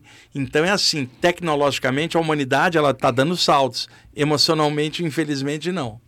Você acha que consciência hoje nesse sentido de informação ela é dúbia? É como se as pessoas criassem uma, uma, uma, mental, uma, uma personalidade paralela, uma, uma persona. Você acha que é isso hoje? Eu vejo muita questão da persona. Eu vejo a pessoa, de repente, fazendo um cantinho no quarto para fazer as suas fotos, as suas. A, a, as suas. Como é que fala? As suas como é que fala aquelas fotos, aquela, como é que fala quando tira a própria foto? Selfies. Selfie. Fazendo as suas selfies, né? Demonstrando, uma vida que não tem, uma, situação que não tem. Você acha que trocar uma vida verdadeira por uma persona? É uma persona, uma persona eletrônica, cara. Na uma persona eletrônica. Eletrônica. O Ivan, por exemplo, eu tenho Instagram, uh, tem Facebook, para jogar informação. Ali eu não coloco meu nada, particular, nossa, nada. nada. Aliás, se eu não tivesse ali como veículo para jogar informação, nem teria Instagram ou Facebook. Exatamente. Eu uso ali para avisar de curso, palestra, jogar algumas fotos das palestras. Às vezes põe uma foto minha do meu cachorro, claro. porque eu adoro. Mas caso contrário, cara, eu não teria para postar coisa minha particular, inclusive porque não tem nem tanta coisa particular que você possa. É um ser humano normal, igual o outro, não tem tanta. A gente tem muito trabalho. Tem né? muito trabalho, né? Então as pessoas criaram personas, cara, na internet, no Facebook e, e, e no Instagram, colocando algo que muitas vezes elas não são na vida delas particular, é uma coisa de imagem. Linkando isso com a espiritualidade. Nós não estamos aqui a passeio, definitivamente não estamos aqui a passeio nós podemos até nos divertir. Né? Que eu conto, eu estou lançando um livro agora, se tudo permitir. Qual que é o título? Então, então o título era Tríade, mas aí a, a, a editora está colocando um outro título porque conta, na verdade, a minha experiência de quase morte. Oh, isso aí vai ser um livro bom, é, hein? Conta a minha experiência de quase morte. Então, é, uma das coisas. Então, a gente não veio aqui. para ah, tá. Assim, quando eu tenho o processo de passagem, uma das coisas que, que a pessoa que me recebeu, tá? que na minha mentalidade de criança, completamente despreparado para aquilo, é, eu achava que era Jesus. Né? Eu fui entender depois que era um irmão que estava me recebendo ali, um irmão de luz estava me recebendo. E ele me perguntou o seguinte, perguntou assim: "Você, você se divertiu lá?" Eu falei: "Sim." E chega um cachorrinho meu que tinha desencarnado há pouco tempo e foi uma alegria completa. Então eu brinco com as pessoas, eu falo assim, nas minhas palestras eu costumo falar assim, você sabia que a primeira coisa que vão te perguntar é se você aproveitou, se você se divertiu? Então a vida pode ser divertida, mas isso não quer dizer que ela é aleatória. Sim. Ela não é aleatória. Né? Nós não somos zumbis. Nós não somos é, é, é uma, um, uma, uma energia que vai entrando em qualquer corpo. Tudo tem uma direção, tem um porquê, tem um para quê. Então, dentro desse processo de, de, de, de, de, de, de, viver, né, ele não é aleatório, ele não é à toa, ele não é uma brincadeira, ele tem um, ele tem um peso, né? O corpo da gente tem dores, o corpo da gente tem necessidades e tudo mais. Você acredita, você acredita que nós estamos chegando num ponto de dificuldade de, de crescimento e evolução? Porque basicamente a gente aprende que a gente sempre vai para frente, né? A gente não, não, a gente não evolui. Sim. A gente só evolui. Não tem como caminhar para trás. Você acredita que, mesmo do jeito que as coisas estão, a humanidade está conseguindo manter isso? Ou está havendo talvez uma paralisação, está havendo uma, uma calcificação dos equívocos e, e as pessoas talvez tenham que passar por uma grande transmutação, talvez terrena mesmo, nesse plano, para que a gente volte a, a, a, evoluir. O que, que você pensa sobre isso? Olha, eu acho que a gente está sempre evoluindo, mesmo numa época de turbulência igual essa, Ivan. 8 bilhões e meio de pessoas encarnadas, nunca teve tanta gente aqui. Põe um ser humano perto do outro, um cotovelo o outro, começa uma encrenca, está muito próximo. Então, a, a humanidade aumentou muito a população, nós não temos uma distribuição de recursos equânime para todo mundo, as defasagens naturais aí de uma humanidade rajásica ou tamásica, é assim, altos e baixos, mas nós estamos evoluindo, cara. 500 anos antes, Ivan, nós iríamos para a fogueira da Inquisição com um bate-papo desse. hein, Rafael? Melhorou, não melhorou? Em alguns aspectos melhorou. Nunca a informação espiritual teve tão aberta. Antigamente, tão aberta. tinha que ralar numa iniciação. Então, tem os aspectos positivos e tem a turbulência natural de toda passagem, toda transição é, da criança para o adulto, você passa a transição do adolescente, que é puro hormônio, cara, e, mas vai avançar com o tempo. E eu acho, eu penso que eventualmente nós vamos ter contato com raças extraterrestres que vão se apresentar. E eu acho que o impacto psicológico disso vai alavancar novos crescimentos. Você já imaginou de frente com uma raça um pouquinho melhor, vamos especular, a vergonha que daria para os governos manter guerra? Diante de observador de fora, que você já reconheceu, Sim. é um exemplo. Então, eu acho que o impacto da presença extraterrestre na humanidade vai dar o start que precisa, não como dependência, que chegou no ponto que não tem como sozinho. Que não tem né? como sozinho a gente gerenciar. Hum. Igual aí o irmão mais velho chega e dá um toque, mas não vai ser para resolver nada, nem para salvar a gente. Simplesmente um impacto de uma presença confirmada mudaria a configuração da humanidade como ela é, cara. Eu eu tive uma, uma, uma vida que muitas pessoas chamariam talvez de forma errônea de Atlântida, porque parece que tudo aquilo que afundou foi Atlântida e não é bem assim. É, outras civilizações também nós só sobraram é, com inundações. Nós tivemos várias. E eu tive uma experiência numa, numa, numa região que já não, não existe mais e poderia muito bem ser chamada de Atlântida. E nesse lugar, todo o trabalho de cura, todo o trabalho de, de, de manutenção física era feito através de, de aparelhos muito simples. Porque hoje, quando você vê aparelhos quânticos, é cheio de botão para apertar, tem que ter internet. Eu falo, gente, não é bem assim que a coisa funciona. Mas enfim, a gente respeita, né? Cada um com a sua luz, com o seu conhecimento. Então, existiam umas pirâmides, que a pirâmide nada mais é do que o equilíbrio, né? É o equilíbrio, ponto. Então, é, me foi passado, há uns anos atrás, porque você sabe que a consciência de que você tem outras vidas e você vivenciar essas outras vidas traz uma segunda consciência. Você vai abrindo portas. Eu falo para as pessoas que me procuram, eu falo, cuidado quando começar a abrir portas. Porque porta abre porta e que porta abre, porta abre outra vez. E não acaba. Se eu tivesse que dar uma definição de reencarnações, seria portas infinitas se abrindo uma atrás da outra. Você não acaba de abrir essas portas. Sim. Né? Porque não começa aqui. Exatamente. E numa dessas, e numa dessas eu tive essa consciência. Não sei te dizer se foi nesse planeta, nesse plano, se foi nessa dimensão. Não sei te dizer. Mas enfim, me foi dado esse aparelho de novo em detalhes, como se eu estivesse fazendo um relógio. Uhum. Tá? E você vai vir aqui para você vivenciar esse aparelho aqui comigo. Você vai vivenciar esse aparelho. E você não vai ver o aparelho antes. Tá. Tá? Você vai ver o aparelho aqui e você vai experimentar ele aqui. Pela sua seriedade, pelo seu trabalho. Você vai tá? ser interessante. É, eu vou te trazer aqui. Mas a história não é essa. A história aqui é outra. Eu tive este exemplo.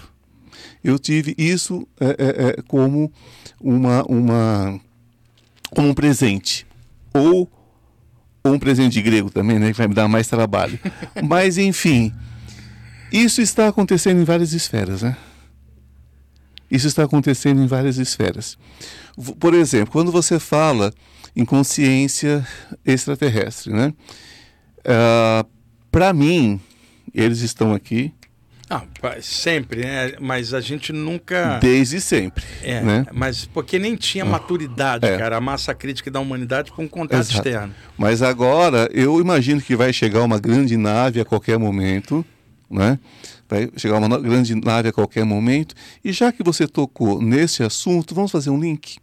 Vamos, vo- vamos voltar a aqueles seres é, é, da parestesia do sono, que as pessoas chamam, que para mim aqui não é parestesia não é nada, aquilo para mim é desdobramento Sim. tá? Você crê que é um tipo de abdução também? Também é o seguinte: a, a paralisia do sono, dentro de estudos de projeção astral, é chamada catalepsia projetiva. Sim. Né?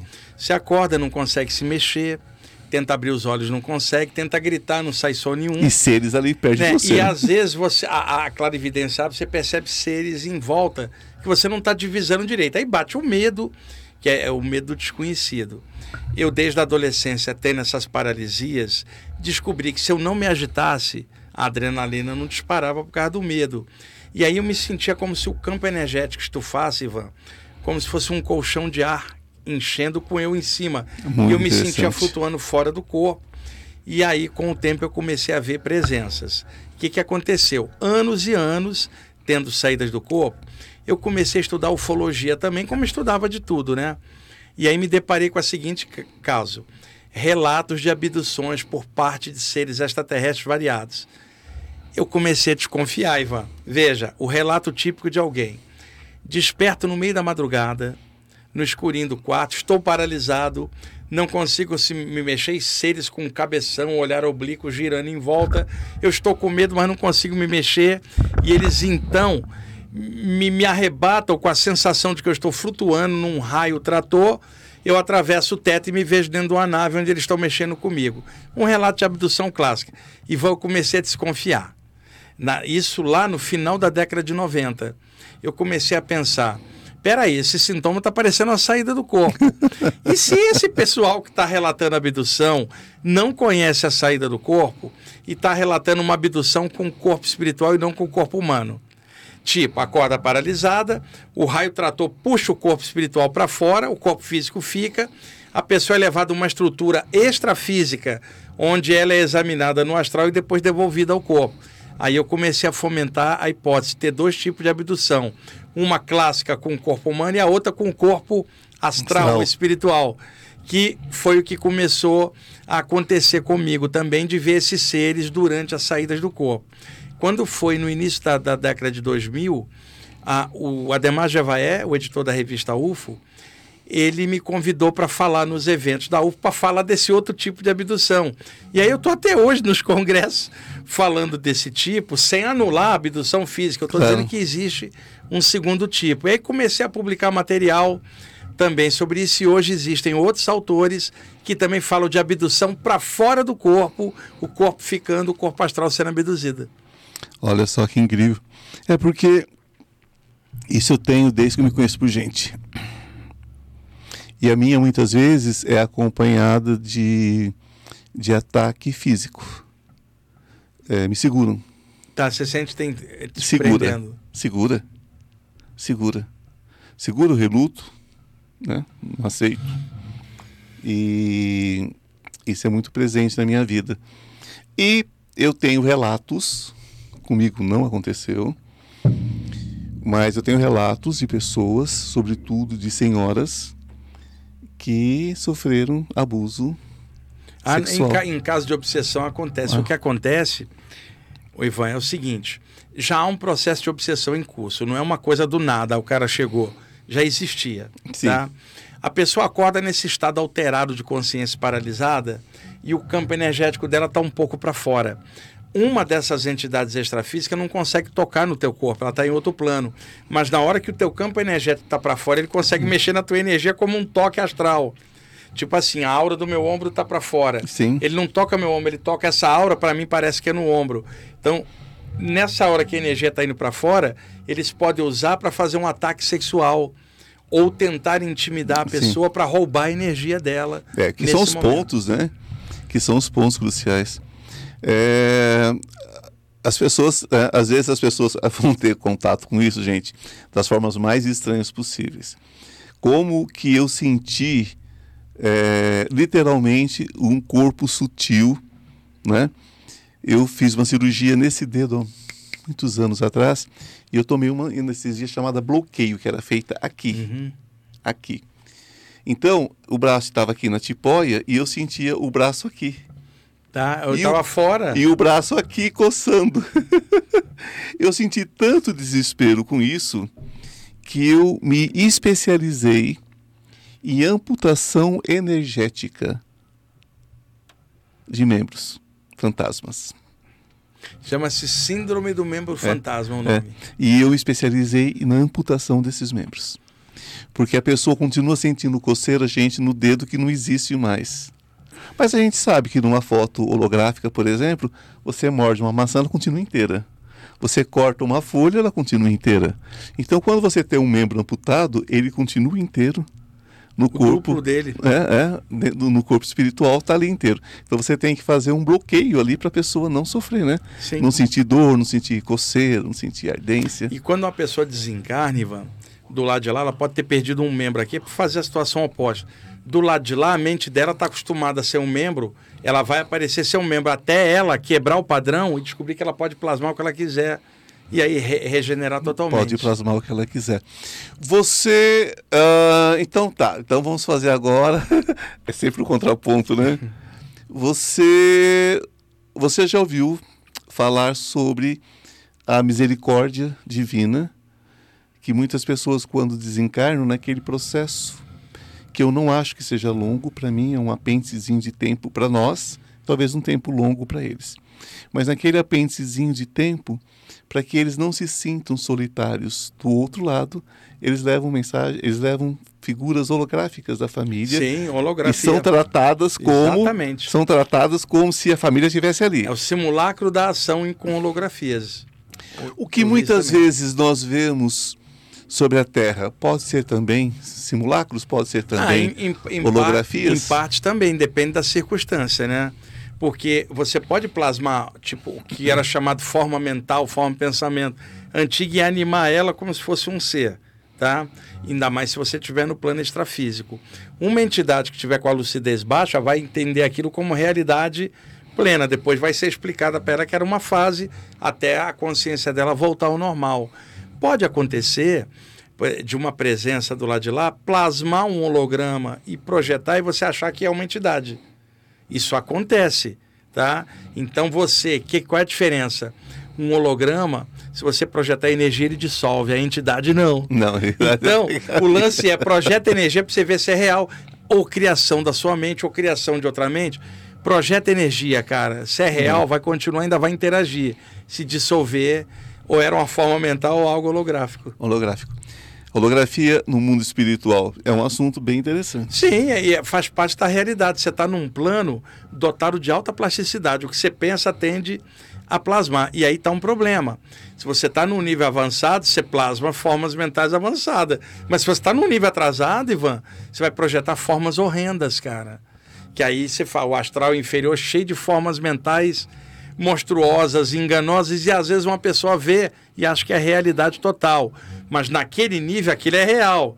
Quem está acima sabe que é uma construção mental, mas para quem está ali, e se a gente entender que matéria é energia condensada, a própria realidade material é, que está aqui, ela é a condensação de algo que já existe em outro plano como uma ideia. Uma ideia.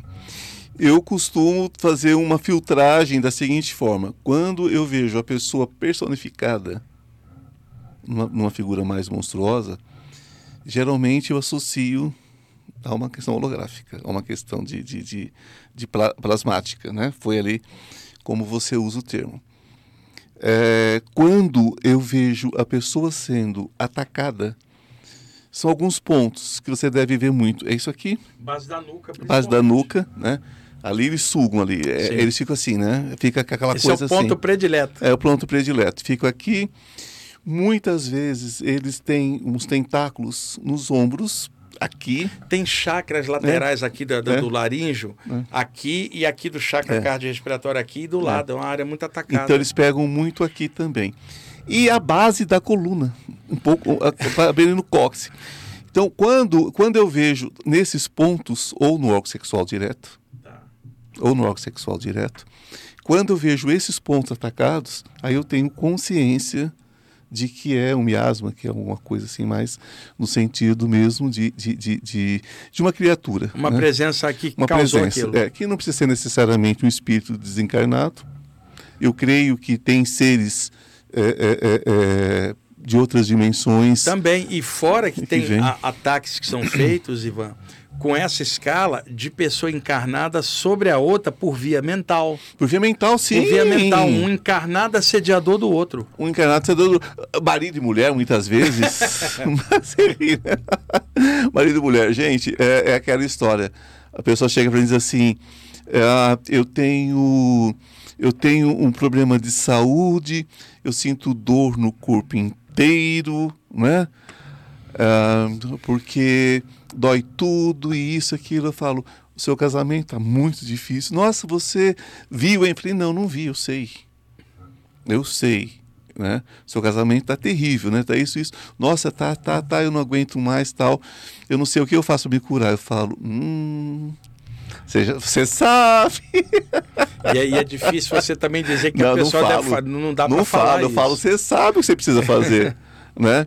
Olha, você já viu, você já viu que, você, que as suas crises são exatamente, eu não falo o nome de doença aqui para evitar, porque nós não somos médicos, né? Então, para evitar. Eu falo, você já viu que as suas crises de dor acontecem exatamente quando vocês estão mais próximos? É. Você já viu que parece que às vezes basta olhar para você já está doendo? É, eu falo, então tem alguma questão ali, mas o que, que é? É a questão energética. Né? Consciência é algo que faz parte né, da nossa vida, consciência ou inconsciência, que é simplesmente dois lados da mesma moeda. Né? Então, esse é o podcast Consciência Paranormal. E hoje é a nossa estreia, né? Se você ainda não está inscrito né, no Instituto Ivan Martins, que é esse canal, se inscreva, não é? Deixa seu comentário sobre isso que nós estamos fazendo hoje, sobre esse bate-papo tão, tão é, é, maravilhoso com Wagner Borges, né? Então, deixe o seu comentário, deixe a sua, a sua impressão, né? Sua A curtida. gente pode fazer o seguinte, Ivan. A gente pode marcar uma outra para falar de paranormalidade e Sim. pegar as perguntas que tiver nos comentários de hoje e Sim, responder no próximo. Exatamente. Vocês podem deixar, inclusive, as perguntas, Isso. né? O- no de hoje a gente responder no próximo, porque no próximo a gente já vai estar com a questão das perguntas. Esse daqui é um oráculo que eu vou também responder perguntas do oráculo. Ah, que legal, que né? legal. sobre especificamente sobre vidas passadas, né? E sobre libertação de contratos de dor e sofrimento. Então entra lá no Instituto Ivan Martins, faz toda a diferença. Esse é um processo de ajuda, né? Que vocês podem dar para que esse projeto cresça, né? Para que esse projeto continue, para que esse projeto eh, floresça, né? A gente não está aqui para ensinar nada, né? Mas estamos aqui para aprendermos juntos. Compartilhar. Compartilhar para aprendermos, né? Nós estamos aqui com o professor Wagner Borges, que é incrível. Vocês já conhecem um pouco do meu trabalho também, com certeza. Então, é, compartilhem, né? Compartilhem esse vídeo que eu acho que isso vai ser fantástico. Né? Bom, deixa uma mensagem para o nosso, pro nosso público. O- Quais são os próximos, as suas próximas atividades? Olha, cara, eu tô, eu tô com a agenda tão apertada, Ivan, porque Eu eu, via- viajo muito, né? Eu, eu tô indo pro Rio agora. Ah, vou estar em, em Barra do Garças, no Mato Grosso, Mato num evento de Grosso. ufologia. Setembro eu tô indo para Portugal e Bélgica. E outubro eu tô indo para várias cidades dos Estados Unidos, cara. Que maravilha. Aí minha agenda ficou meio que louca. E eu recusei para ir para o Canadá, cara, porque ia ficar muito tempo Muito fora. Ah, ah, tem também outras cidades da Europa. Aí fui empurrando para o ano que vem vai ver o que, que eu faço. Não, mas é isso. Barra do Garças, você conhece? Já foi a terceira vez que eu vou lá. Muito quente. É quente, pra cara, mas é um Muito lugar lindo, quente. viu? Não, maravilhoso, Lá tem maravilhoso. muito avistamento UFO, cara. É, É. a Serra do Roncador, É. uma área. Eu já estive várias vezes lá. Lá os restaurantes, gente, tem até cascata de água em cima. E tem o restaurante flutuante, É, né? No barco, em cima do rio. Pra ver se refresca. Araguaia. Pra ver se refresca, só que não refresca, né? Agora, o lugar mais quente que eu tive foi no Mato Grosso, que é Cuiabá, cara. É Cuiabá, né? peguei 45 graus Você sabe que lá eles não põem comida, no, não põem sal na comida, né? Não? Não, porque você sua em cima da comida, então já tem sal. Brincadeira, gente. Barra do Garçom. Barra do. Garçom é muito bonito. É um lugar lindo. Eu- É ali perto, né? De Goiânia. É, é perto da fronteira com Goiás já. É, é perto de Goiânia ali. É, é, acho que dá uns 400 quilômetros. É bem, bem, bem legal lá. É, gosto muito de lá. E agora, o Mato Grosso, é, Cuiabá é bem, bem, bem, bem, bem, bem quente, É né? muito quente, foi o lugar mais quente que eu já estive. É muito mais quente. Se o Rafael não trabalhar direito, você manda ele pra lá, pra Cuiabá. Eu ele tô quer pra ele achando. queimar um pouquinho a É, chapa. ele fez jornalismo e vão mandar ele ser jornalista lá no. no, no, no- no- é que o Rafael tá com a gente aqui, né? Já desde a estreia, né? Bem-vindo, Rafael. Viu? Rafael, o programa foi legal, a estreia, o bate-papo tá bom? Muito bom, muito bom. Foi bom aqui? Então vocês deixem aí, né? O like de vocês. Deixa aí, né?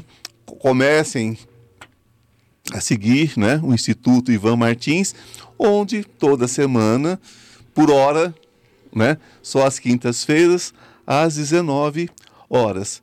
E a gente vai aumentando, não é isso? Mês que vem, se der, depois a gente combina, eu venho novamente, a gente fala de paranormalidade dessa vez, responde perguntas. tá Nossa, bom? você, você virá aqui o mais rápido possível, porque é fantástico ter você aqui.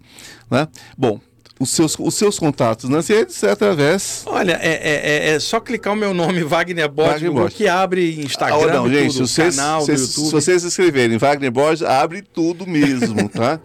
que aqui tem um. um, um- vocês, vocês têm uma ideia quem é, quem é esse, esse senhor, para quem não Senhor, conhece. me- 61 anos, senhorzinho. né? Pra- pra- tá? Pra- Existe uma coisa chamada. Ah, gente, é inteligência artificial, né? Que esse aqui é o Chat GPT. Sim. Você se inscreve aqui, Wagner Bosch, eles vão saber a vida dele inteira. Não, você sabe disso, né? Que você está aqui, É, né? sei, o pessoal Né? coloca. Mas depois- imenso, assim, ó, conta tudo dele. Então, é uma pessoa incrível, querido. Cara, Gratidão. vou terminar aqui com o que eu sempre falo, que é, é- não é chavão, é porque eu gosto de falar isso. Se não for para ser feliz, não adianta nada estudar esses temas. É isso. né? Porque a vida é sobre ser feliz. Né? Lembre-se, Deus é Deus de alegria.